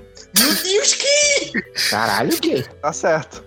Só que assim, no momento que eu percebi ele no chão e morrendo de dor, eu, eu- eu me senti muito mal na hora. Mas eu, eu- eu vou dizer que porrada em racista é efetivo, porque ele virou meu amigo depois. É o tipo de coisa, olha, tanto o teu caso quanto o da Carol, assim, todo mundo tem um limite, né, cara? Não, não, Uhum. Tu não vai conseguir levar isso por muito tempo, tu não vai aguentar um abuso, tu não vai aguentar uma discriminação, tu não vai aguentar um, um- como a Carol falou, porra, a, a pessoa tava te batendo por você ser o que Uhum. você é, entendeu? Então, aquela revolta que, que tem em ti, uma hora vai aflorar. Pode te segurar como for, mas tem uma hora que vai aflorar, entendeu? Sim, sim. E, Então tipo, não, dá pra, não dá pra tirar o mérito do que vocês. Não mérito, né? Não dá pra tirar o, o, o- A razão. a Razão. que vocês fizeram, entendeu? Nem, não, não tem como. Prime- Primeiro que a gente não tem como medir como vocês estavam se sentindo pra chegar nesse ponto de revidar, entendeu? Se uma, se uma pessoa chega no ponto do revide, é sinal que ela chegou no limite dela. Se- Se a Então, pessoa tem- tá ao ponto de que estourar tua costela e a tua cara de tanto te bater, é porque, velho, é o. É E o detalhe, tipo, Alguma a minha, merda você a fez. detalhe, a minha prótese na época, ela já era articulada, tipo, a que dobra, né? Então, Uhum. A parte, eu bati com a parte de pegava da ida e da volta, né? Aquela- É, pegava na ida e da volta. Era muito bom. Só que a parte de baixo dela, o meu tênis naquela época ficou inutilizado. A Porque... cara da menina também, não é Ah, a mesmo, cara da cara? Então, a primeira coisa que eu pensei quando eu recuperei a minha prótese do lixo foi pensar: caralho, a mamãe vai me bater. Porque um, um pé de prótese, meu amigo, naquela época custava uns 700 reais. Imagina hoje. E é já uns 1.800 por aí. Um pé bom, que dure, que aguente a umidade de Belém, é, é essa, essa faixa. Eu olhei aquilo e disse: dá pra estragar, bora estragar logo. E a parte de baixo da minha prótese era de aço inox. Maciço. Pesava 4 quilos a minha prótese naquela época. Só não pesava mais porque eu era baixinho, então não usava tanto material pra poder fazer prótese. Caralho, Mas- Carol. É, Escapou de matar a menina. foi. Isso que a minha mãe falou na época pra mim. Tipo, eu tinha o quê? Eu tava na quarta série, eu tinha. Eu acho que tinha menos de 10 anos. Como eu era um. Eu não queria ser um peso morto pros professores e sempre era muito estudiosa, eu acabei pulando muitas séries. Cara, eu escapei muito pouco de matar a menina. Eu já vi ela uma vez na rua. é, eu tava no shopping. Eu espero que E ela ela- tenha cruzado na rua quando ela te Não, viu. ela literalmente fez isso. Ela me viu, ela me reconheceu e eu queria falar com ela, que pedir desculpa. De, Pô, cara, desculpa aí por ter quebrado a tua cara. Mas ela não me deu nem a chance. Ela simplesmente me viu, deu meia volta e saiu do shopping. Uma coisa, o rosto dela ficou inutilizado. Ficou marcado. Ficou Tem- marcado. Tinha cicatriz Ah, na cara dela. Sim, ela não tem metade de uma sobrancelha. Olha aí. Louco. É, é, ela um pé também. inox. Ela criou um. um- como é? Do mesmo jeito que o, o- acabou virando amigo do Kay, né? É, tipo, a pessoa sofreu um trauma pra perceber, caralho, tava merda. Tava meio merda, né? É. Se a pessoa não aprende depois disso, ela não Porra. aprende depois. Ah, Não, cara, detalhe, ela é muito maior do que eu. Tipo, eu acho que a menina tinha o quê? 1,80, tipo, super de Caralho. belta, não sei o quê. Eu vendo ela no shopping, eu digo, caralho, só o rosto dela que não mudou nada. Eu continuo baixinha, Eu digo que 1,45 mudou Nada porque tu quebrou, né? Sem pedir os desenvolvedores. Tu, tu não sabe, mas ela ia crescer mais, mas tu bateu tão forte com a perna que, cara, que ela parou. Parou. interrompeu o crescimento dela.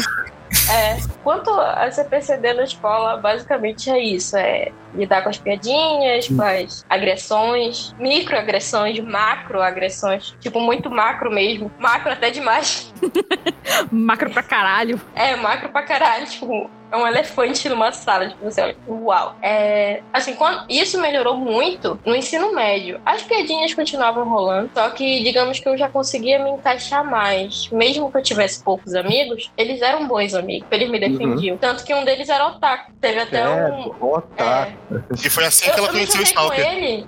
Olha, olha, olha só a coisa. Eu me juntei com ele porque as pessoas batiam nele por causa disso. Ah, o do açaí? Que jogaram ele dentro da. da... Da lixeira? É. Sim. Ah, tá. Uma vez jogaram ele dentro da lixeira, que também era a mesma caixa de gordura da cantina da escola. Então a gente já viu. Hum, Jogaram ele dentro.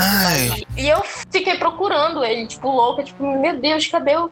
Cadê o fulano? Cadê ele? Cadê ele? Cadê ele? Ele sumiu. Aí eu e meu outro amigo, a gente foi procurar ele. E a gente passou assim pela cantina e a gente escutou um som abafado numa lixeira. Tipo, socorro!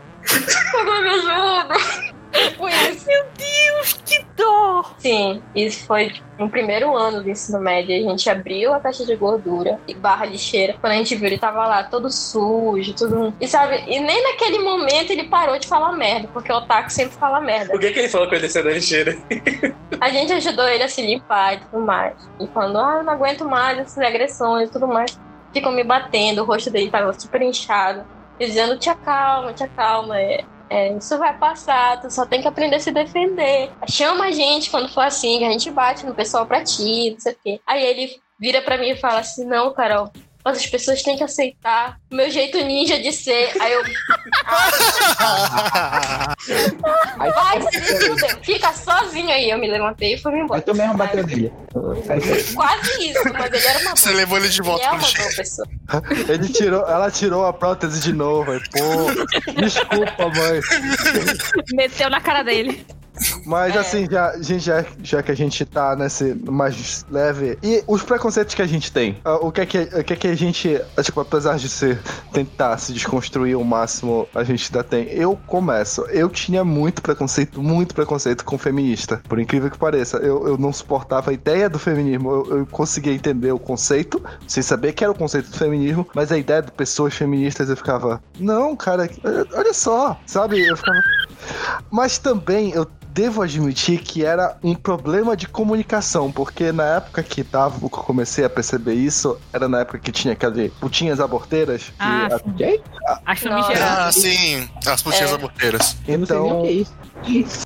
então eu, eu, tive, eu tive um contato com umas coisas que eu falava assim, não, cara, Calma, né? Se o Papa fosse mulher, o aborto seria legal. Que pariu. Você tá falando grego pra mim.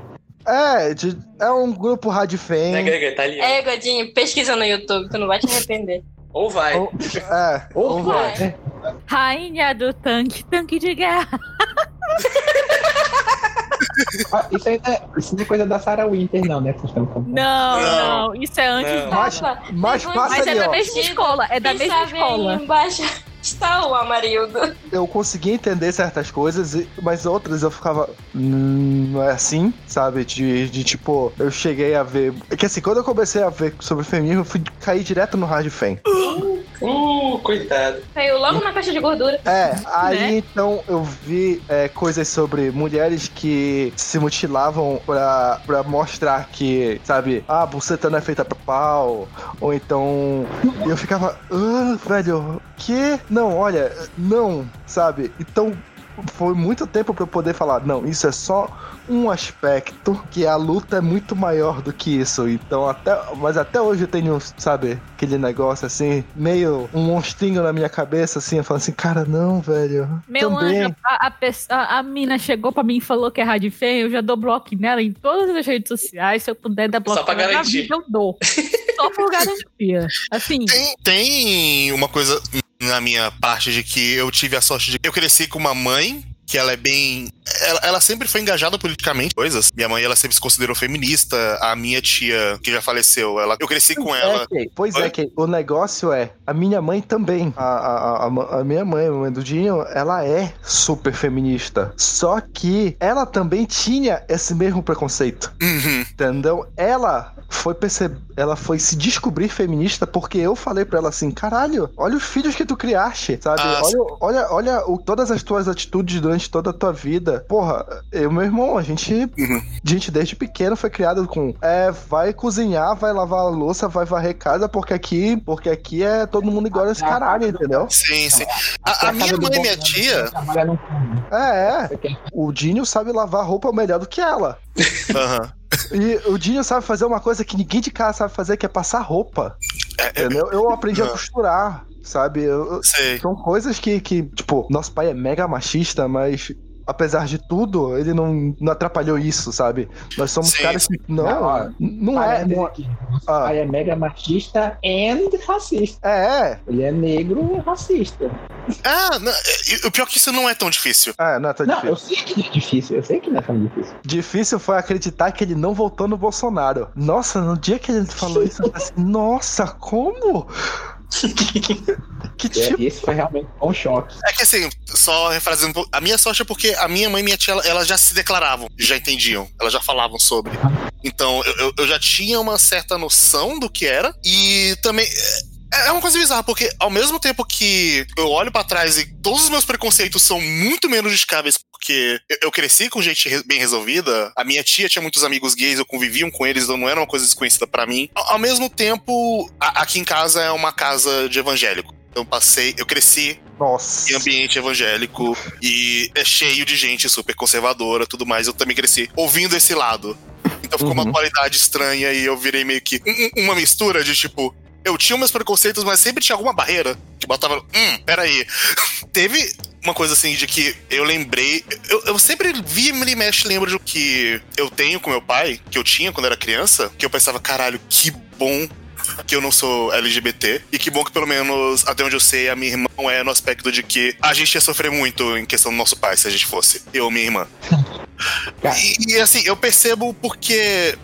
Eu lembro quando. ah, Só um contexto, eu não moro com meu pai, eu não cresci com ele, mas um dia eu fui viajar com ele. Eu fui viajar pra passar um tempo com ele e tudo mais, passar o mês. E tava ele e a minha irmã, a minha madrasta no carro, e a gente tava fazendo aquela brincadeira de você só pode responder sim ou não. Aham. Aí a gente tava nessa brincadeira e. Ah, não, você só não pode responder sim ou não. Você não pode falar sim nem não. Você não pode falar nenhum dos dois. E aí o meu. Minha irmã, ela tentou me pegar numa. Você é gay? Na hora, meu pai, tipo, se você falar assim, eu te jogo pela janela do carro, kkkk. Nossa. Aí eu. delícia.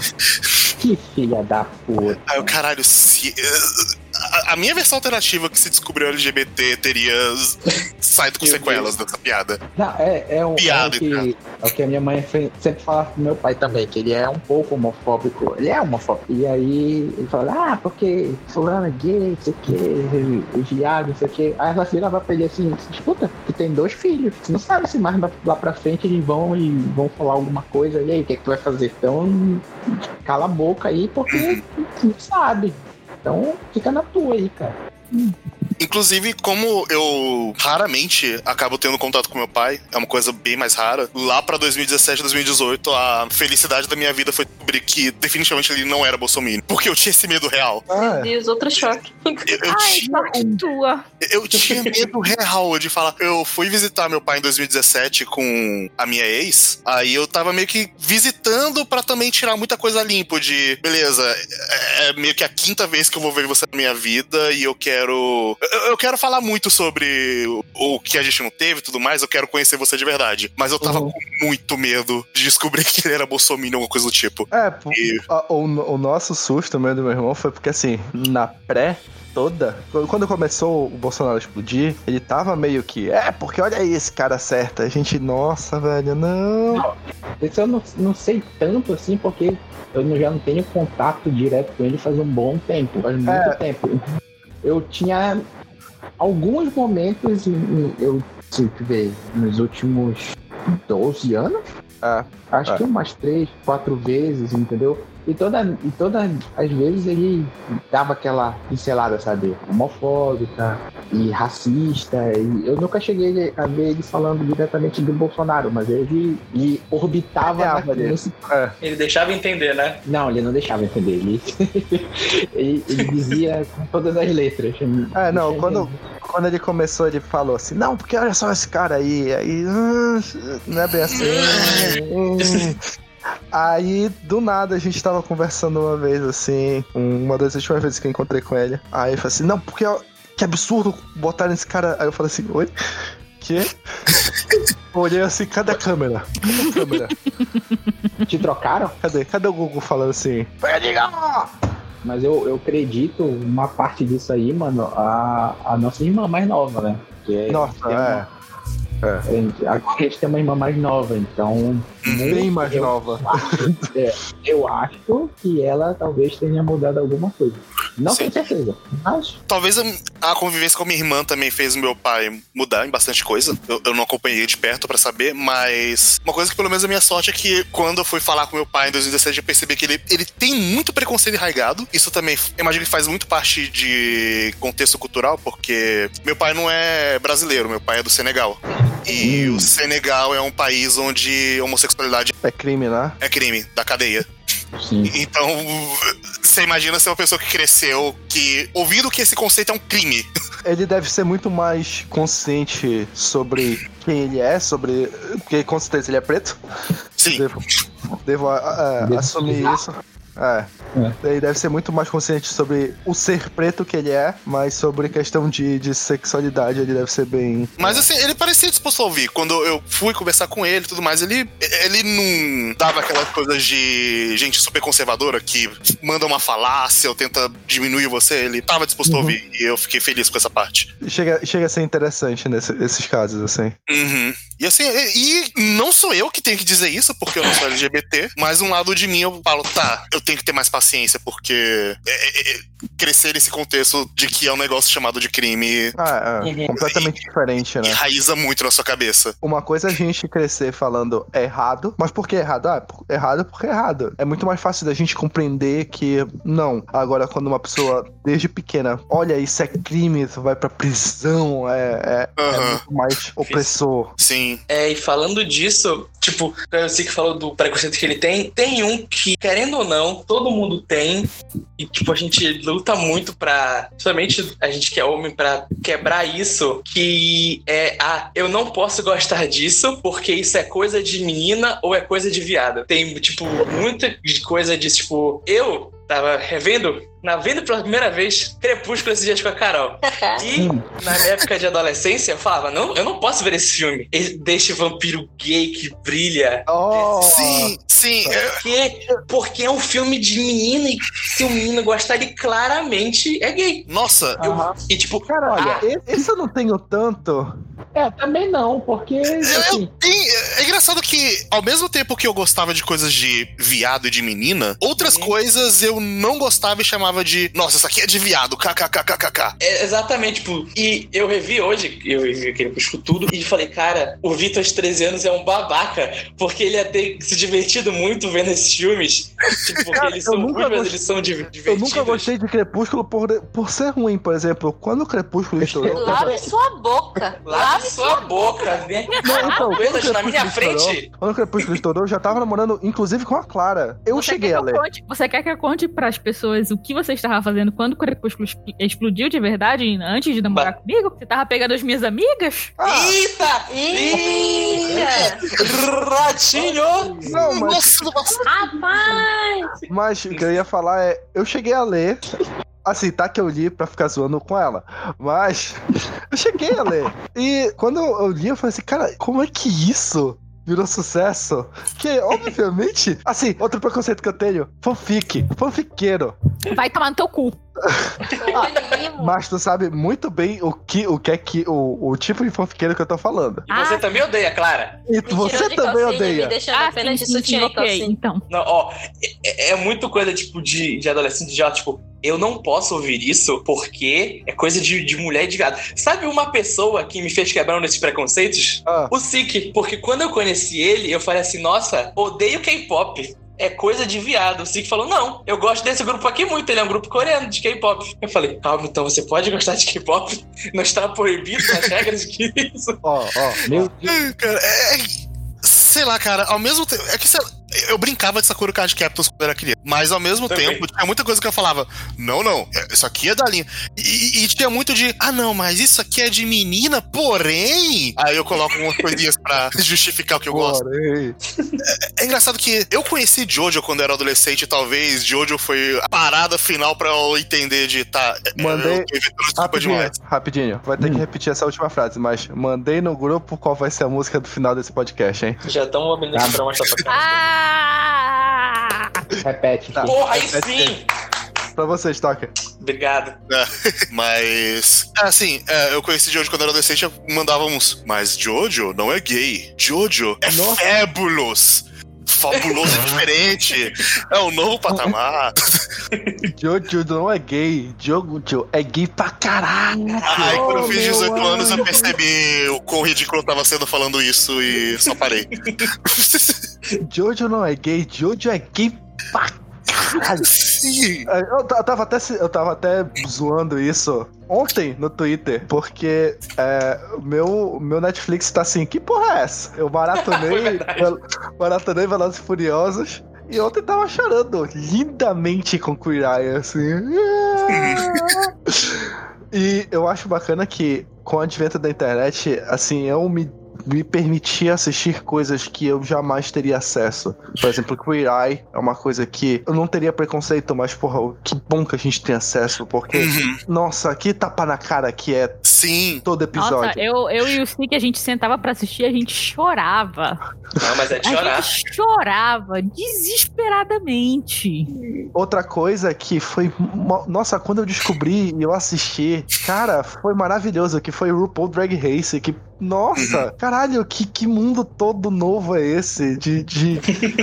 De drag, que, que coisa legal, como eles têm toda uma cultura que os identifica da- de uma maneira. é, Tipo, Sim. eles têm todo um, um- um- um ciclo social dividido em camadas e que eles. Não é preconceito entre as camadas, é, eles têm, assim. Você é costureiro, você é performer, você canta, você só dubla. E, ah, você não tem capacidade de cantar, você só dubla, mas você aceita aqui. E pra mim foi, caralho, cara, que. Cara, mas uma coisa que eu tive muito, e depois eu fui dar uns tapas na minha cara, e talvez eu ainda tenha, é o preconceito disfarçado de progressismo. Ah, sei qual é. É, é, tipo, quando, quando eu tinha lá meus 18 anos, eu já falava, nossa, que construidão, eu já entendi as coisas. É, Às vezes eu mandava uns, ah, não, mas é porque assim, eu, ao contrário dos outros, eu, quando vejo uma pessoa gay, eu não penso menos dela, na verdade eu penso mais. E. Ah!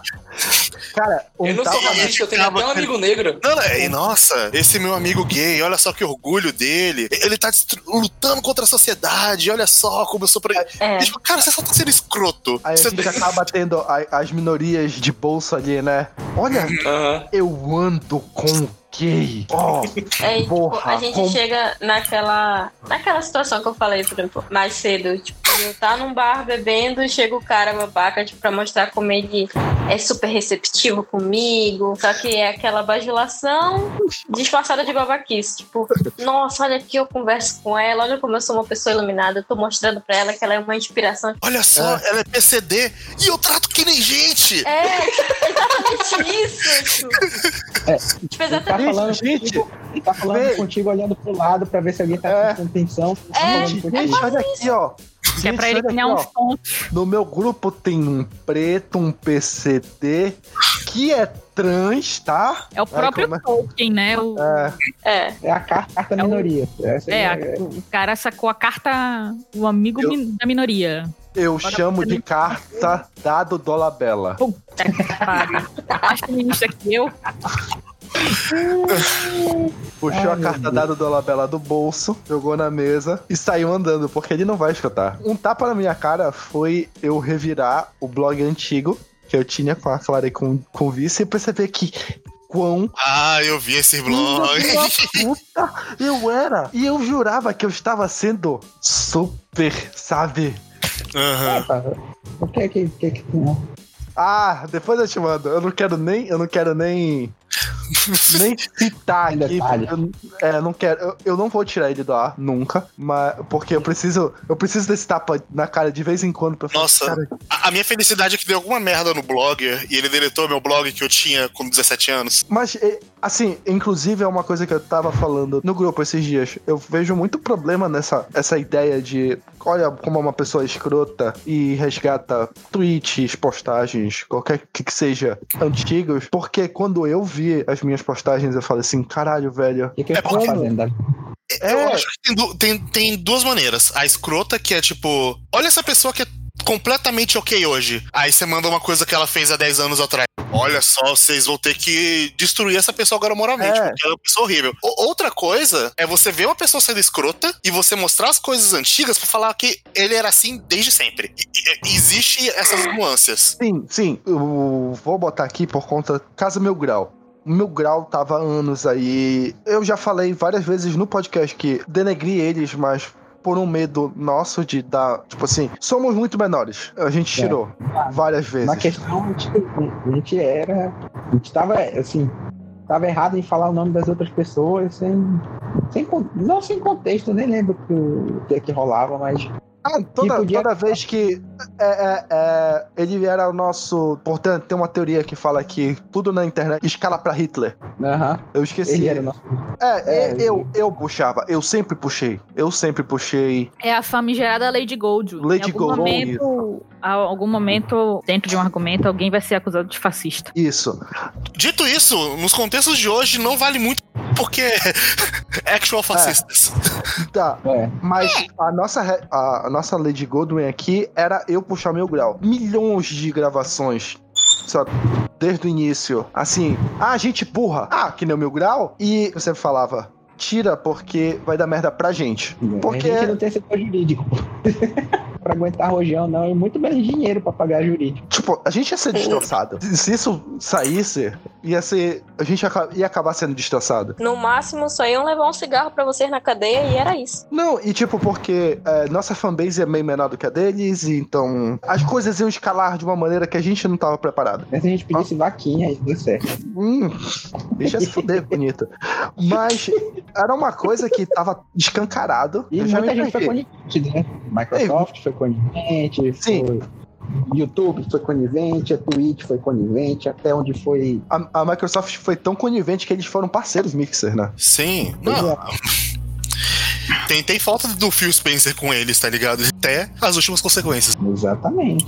Então, assim, Eu esqueci porque eu puxei isso. Ah, sim. É, é diferente eles, que eles já mostravam desde de anos atrás, continuavam mostrando até semana passada. E outra coisa eu, que eu achava que eu tava, eu tava tendo um, um- um- um ideal desconstruído, aspas, mas hoje em dia eu tento, tipo assim, há muitos anos eu, já, eu sempre trouxe isso, de, de falar sobre minoria, de tentar dar vozes. Eu comecei a, a- a ir atrás de outras vozes pra cá sempre. Então, apesar da, do Vida Cassete querer ser um podcast paraense, a gente tem outras vozes que são de fora do Pará, mas que eu achava que era o certo naquele momento, que hoje em dia eu tenho certeza que não é o certo escrever sobre aquilo, entendeu? Tenho e eu gosto de ter aquilo não como orgulho do que eu escrevi, mas do, de um lembrete que eu não posso ser aquilo de novo, mas como um, um- uma memorabilia de velho, tu era muito escroto, então vamos melhorar? Vamos.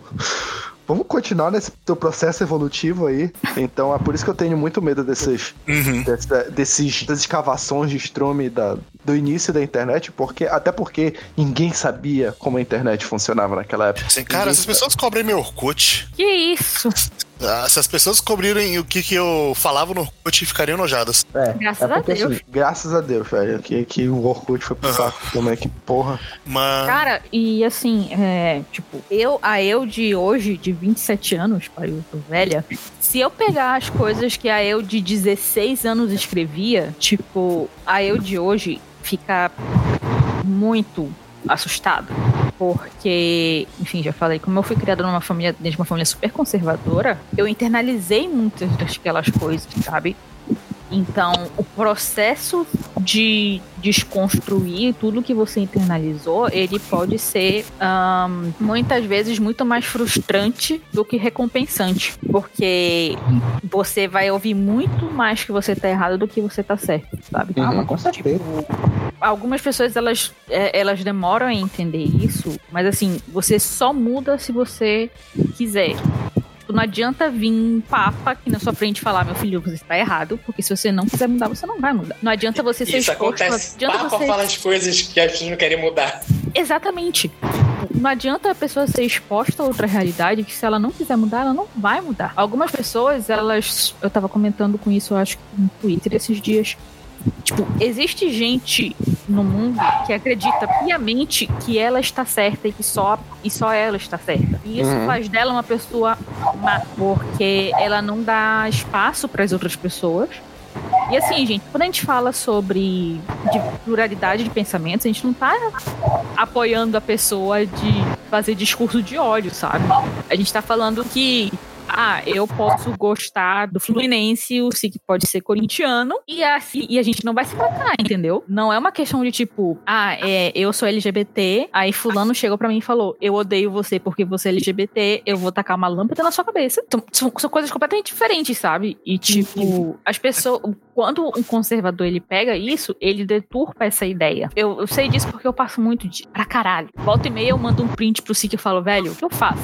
E o Sig Uhum. fala, velho, não faz nada. Fica quieto. Fica quieto na tua, porque se tu se tretar, vai, vai dar ruim pro lado. Aspas, é, eu falo pra ela ficar quieta, não é por defender o opressor, é porque dali não, não adianta. É. tá? É, é, é- são, é. É, é isso, isso. Obrigada É. por, por fazer esse adendo. porque, tipo, são casos que começar a discussão vai causar mais problemas do que a omissão. É. Nesse caso. E, tipo, eu não falei antes, mas a minha ex-namorada, que agora é minha melhor amiga, ela é autista. E ela tá num, no espectro do autismo médio quase pro grave. O diagnóstico dela é muito recente. Tipo, ela teve o diagnóstico dela no começo do ano agora. Então, tipo, desde que ela se entendeu como autista e ela começou a entender as coisas que aconteciam, que ela fazia por causa disso, eu comecei a entender mais a questão pessoas com deficiência, saca? Porque é aquilo que a Carol falou, é, quando você fala de minoria, a primeira coisa que vem na sua mente é pessoas negras, pessoas LGBT e qualquer coisa que esteja em alta e que te faça ter visibilidade, saca? Uhum. Então, tipo, PCD é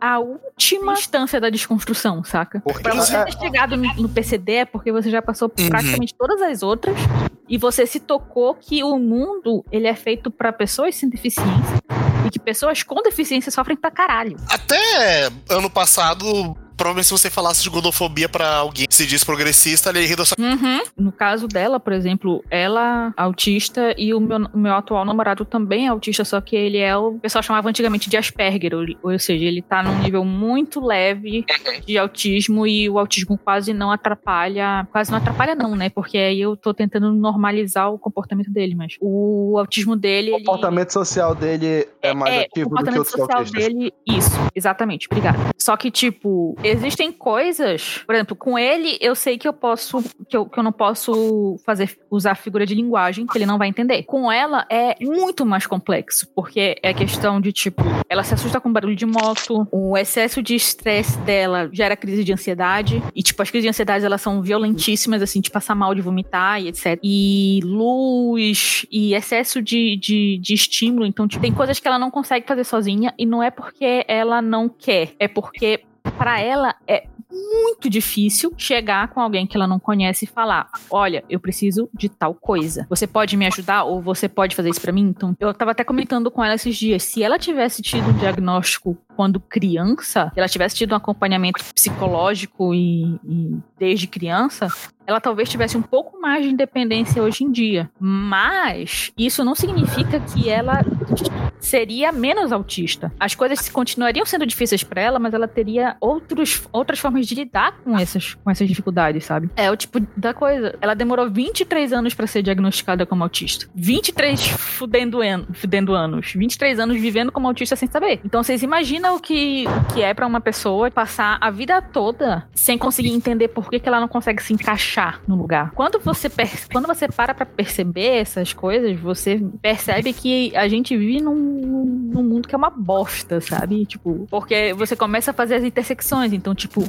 se ela, que é uma, uma mulher branca cis, já tá sofrendo assim, imagina uma pessoa preta e é autista, saca? Existe uma grande chance de uma pessoa autista negra ser parada pela polícia ou acabar sendo morta pela polícia porque ela não consegue olhar nos olhos das pessoas. Algum, alguns autistas não conseguem manter contato visual. Alguns comportamentos de autistas podem ser confundidos com comportamentos de pessoas que estão fazendo uso de drogas. Então, por exemplo, os STEAMs, que são os movimentos repetitivos, o policial pode simplesmente achar que a pessoa tá drogada e tá fazendo aquele movimento por causa da droga, saca? São Uhum. coisas assim, quando você começa a interse- na- interseccionalizar, você percebe, velho, tá tudo errado. É uma merda, tá tudo errado. Tem que desfazer e refazer de novo. É, é complicado, realmente. Eu posso voltar um pouquinho ao assunto mais focado no racismo, porque eu lembrei de uma coisa. Ah. Vocês, no caso, se vocês demoraram pra se assumirem plenamente, de verdade, como pretos? Sim, cara, eu demorei, foi recentemente, e a primeira vez que eu falei eu sou preto, foi tão gostoso de falar, velho. Uhum. Porque tem, tem uma coisa que eu percebi de que, como a, a minha vida foi muito vai e vem, questão de privilégios e questão de. Às vezes é, eu tava em lugares mais periféricos, às vezes eu tava em lugares bem mais ricos aqui de Brasília. E, e como eu tô inserido muito no, mu- desde criança, desde bebê, na verdade. Em mundo de videogame, anime, cultura nerd, otaku no geral, Uhum. esses meios são quase que exclusivamente brancos, Sim. principalmente antigamente, eu percebi que na minha infância e adolescência eu tinha muito pouco amigo negro. E hoje eu ainda tenho pouquíssimos amigos negros se eu for comparar com amigos brancos. Poucos, poucos, poucos. Não, e, e a coisa que eu percebi é de que, por não me identificar nesse. praticamente quase todas as minhas referências, não só referências de cultura pop, mas referências de comunidade, eram pessoas brancas, e, e ver elas reproduzindo racismo e tudo mais, eu, eu carava muito como uma coisa normal, e eu percebia. E depois eu percebi que eu negligenciava muito a, a minha identidade como homem preto. Inclusive, são coisas que as pessoas faziam muito, tipo, alguém que olhava pra você e tentava fazer algum eufemismo ou fazer uma coisa pra não falar que você é um cara preto. Uhum. Falar que você é moreninho. É, até porque eu sou bem menos retinto do que tu, né? Ok. Uhum. Eu sou. Assim, eu tive durante muito tempo vontade de, de, de ter mais essa questão. Só que eu sempre falava, tinha muito medo porque eu sou muito branco pra ser preto e muito preto pra ser branco. Mesmo, é? Vamos falar de mim? Não, então. Mas foi uma coisa que. Bom, Ah. Não, é porque assim, o, quem perguntou quando é que vocês conseguiram se ver, como eu falei no início, eu tô preso num, num limbo que eu não sou nem preto tão preto pra ser chamado de preto e nem branco tão branco pra ser chamado de branco. Uhum. Então, se, se eu me assumo preto, vão me olhar e vão falar assim: tu é preto onde? Como é que tu, tu é preto onde? Como é que tu é preto se tu é, tu é branco? Se for falar que eu sou branco, as pessoas vão olhar para os meus traços e vão dizer que eu sou negro. Então, eu, eu realmente, eu tô perdido nesse limbo. Se eu É, que tenho muita melamina e meu sobrenome é Badge, inclusive não é um apelido de otaku. Badge nem é uma palavra que existe em japonês. Já, já, já apareceu muita gente falando: Ah, seu nome é Badge mesmo, achei que era apelido de otaku. E eu. Badge nem é eu uma. pensava isso. Badge nem é uma palavra japonesa. Acho que japonês nem consegue falar Badge, mas. Pois Bad de Babidi. É Babidi, né? Babidi. Já fizeram muito essa piada. E, inclusive, não muito recentemente, quando eu fui mostrar meu documento, o cara pegou meu documento, ele, Bad, parece o Babidi do Dragon Ball. Aí ele começou a rir sozinho. Aí tu tava com a, com a camisa do Jojo. O, quem não percebeu, mas nesse momento ele tava no episódio de The Office. Ele tava sozinho lá. Nessa hora ele tinha que olhar pra câmera e fazer uma cara de porra. É, Aham. Então, ok. Aí, tipo assim, em ambientes mais controlados, tipo em casa e com certos amigos, tipo, eu falava, não, sou preto, não sei o que, preto, preto, preto. Só que a primeira vez que eu botei num cadastro assim, que eu abri aí, porque eu sempre botava o quê? Pardo, né? Porque. É como tá na certidão, né? Inclusive. É. Eu não sei E dizer o que é pardo. Tava pardo e. Aliás, eu nunca usei. Nunca usei cota, tá? Tá como pardo lá, mas eu nunca me utilizei desse. Eu desse- também não. Então, a primeira vez que eu preenchi o cadastro e botei preto, sabe aquele, sabe aquele negócio assim, caralho, velho? Eu, eu acho que foi que nem. Assim, não sei dizer, mas eu senti uma alegria, eu acho que que nem das pessoas que saem do armário, sabe? De Sim. eu tô botando a cara do mundo e falando assim, eu sou preto mesmo e. Uhum. Cara, foi muito, foi muito. Caralho, é isso, porra. É isso que eu sou. É, não, não tem esse negócio de pardo. Pardo é papel.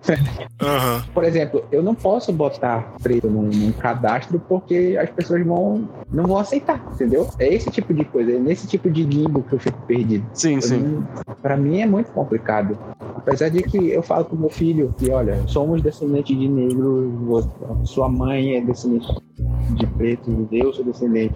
Você é também. Imagina eu falar isso pro meu filho também. Uhum. Um a gente teve essa, a gente teve essa conversa, ele também, lógico, ele- meu filho puxou meus taços também. Então. Branco, louro. que- E ele é branco louro, do cabelo encaracolado, entendeu? Aham. Então é complicado, mas eu falo pra eles, meu filho, olha, você é, é descendente de negro, você é negro, mas você é branco. É, é porque tem um limbo também, porque a- visão que a sociedade vai ter é diferente. Então, ele vai Pois passar é. por coisas diferentes. Com certeza, cara. É, Então, assim, esperamos, esperamos que quando ele estiver tendo que, que, que ter esse tipo de discussão, ele já encontre um mundo melhor num, num, num outro nível de, de discussão que, que a gente vai ter que estar pegando apoio dele. E eu falo isso porque eu também tenho um filho e ele é branco e, e eu já soube que ele tá. tam- o que é ao contrário do, do Dinho, eu não convivo com meu filho, mas ele também já tá no outro, tipo, no, no nível de entender que meu pai é preto, apesar de ser branquinho, meu pai é preto e eu sou desse, tenho descendente preto, tenho descendente indígena, porque a mãe dele ela é descendente de pessoas que são indígenas do Marajó. Então, uhum. sabe, quando eu soube isso, eu fiquei, caralho, velho, que bom.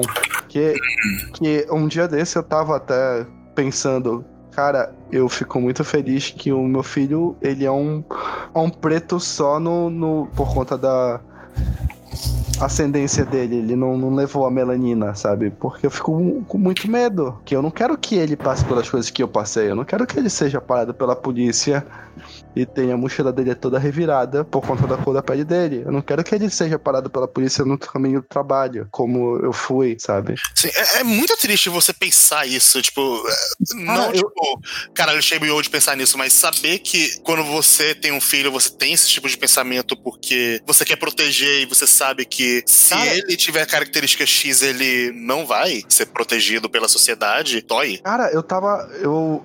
Foi, foi por conta de toda essa discussão do, do George Floyd. Eu tava aqui no computador e eu recebi uma foto dele fazendo o, o sinal do, das Panteras Negras e eu Uhum. pensei nisso. Aí eu falei, caralho, velho, o quão merda eu sou por pensar que eu tô feliz que ele tem pouca Não, melanina.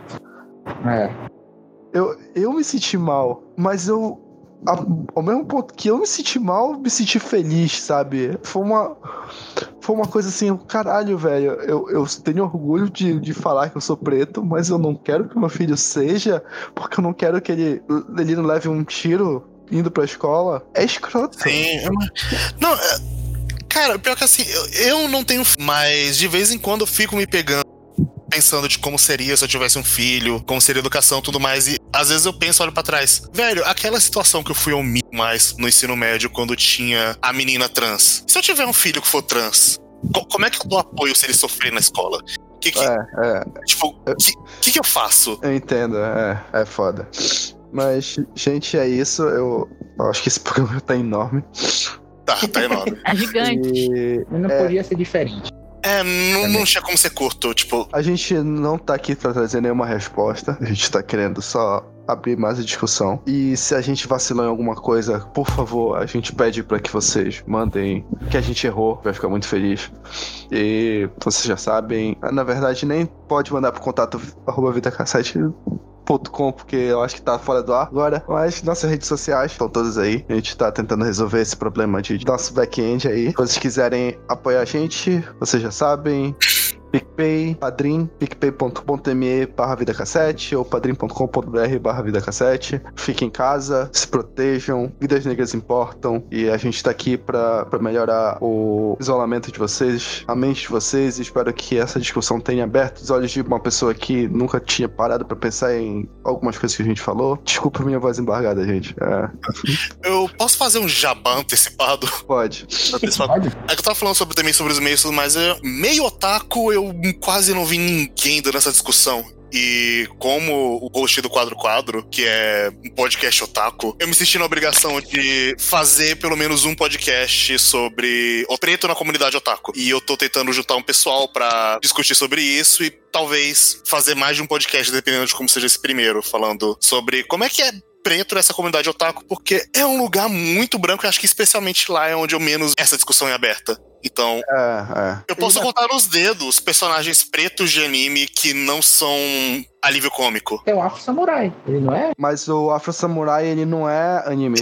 Ele tá, é tá, anime, tá num livro estranho, que. Não, ele, ele tem uma produção americana, mas também tem japonesa. É complicado. Ele é, que nem o, ele é que nem o Avatar. Ele é. A ideia é ocidental, mas mandaram pro Oriente fazer. Hum, entendi. A, a dublagem original dele é em inglês, então. É, Sim, tudo original dele em É o, é o Samuel Jackson, né? É. isso. É, Uhum. Mas assim, dá pra contar nos dedos personagens negros que são levados em anime e mangá. Pelo menos de conhecimento meu. Porque sempre aparece alguém falando: Não, mas tem 30 mil mangás que você não leu que tem, tem aqui. Eu sei que tem, mas É, não tive É, são, contato. 30 mil, são 30 mil mangás. A maioria dele é Isekai, que tem outros milhões de tipos de preconceito muito piores. O meu ponto é, tipo, eu, eu tenho pouco contato e provavelmente você que está ouvindo aí também tem pouco contato e é, é uma coisa que vale a pena ser discutida. Então eu tô, eu tô tentando fazer Concordo. esse projeto aí do quadro, porque a- as pessoas também têm aquela coisa de, ah não, mas japonês, japonês é outro mundo, não essas coisas. E primeiro que hoje em dia, hoje em dia anime e mangá não é mais uma coisa só pra japonês. Tá, tá, tá longe disso. Já virou uma coisa muito maior. É é uma cultura pop gigante, com um nicho gigante em todo mundo. Então, sim, tem que ter essas discussões que não estão presas dentro de um contexto japonês. E segundo, que no Japão tem discussão sobre racismo, sim. Tem pra caralho, porque, inclusive, existem povos nativos, ah, principalmente os okinawanos, que sofreram com a colonização japonesa. Teve uma polêmica recentemente que teve um vídeo sobre Black, Lives Black Lives Matter no Japão, Uhum. na- no, NH no canal NHK, só que aquele vídeo era bem estereotipado, bem racista e eles tiraram do ar. Então, tipo, existe essas. Não é porque o povo japonês tem. costuma ser taxado como um povo super fechado e conservador, Ah, aqui. porque não existe uma discussão social lá. Porque existe. Existe em todo mundo. Então, vai se fuder você, o Taquinho, que fala que. Ah, não, mas no Japão não se discute política. Lá é só anime peituda e eles não ligam pra machismo. Não, não, eles ligam. Parem de colocar política no meu anime, galera. Enquanto isso, eu É. tô assistindo um anime sobre pirataria que o cara vai basicamente de, de ilha em ilha destruindo o governo. Mas enfim, Exatamente. Ou É, então ele tá eu assistindo tenho- um anime onde, onde gigantes atacam uma ilha e depois você vê que, na verdade, é uma história sobre supremacia e fascismo. Mas assim, a, a origem de muita Gente, coisa gente, do é mundo. despedida, é despedida, já tá, tá virando um cash à parte isso. Eu, eu entendo, mas tá virando um cash à parte já. Tá, tá, não, beleza. Tá, mas é isso, gente. Valeu. Se vocês quiserem ver mais discussão, vão ver o quadro-quadro, seus otários. Tchau. Tchau, gente. Até a próxima. Tchau! Falou! 숨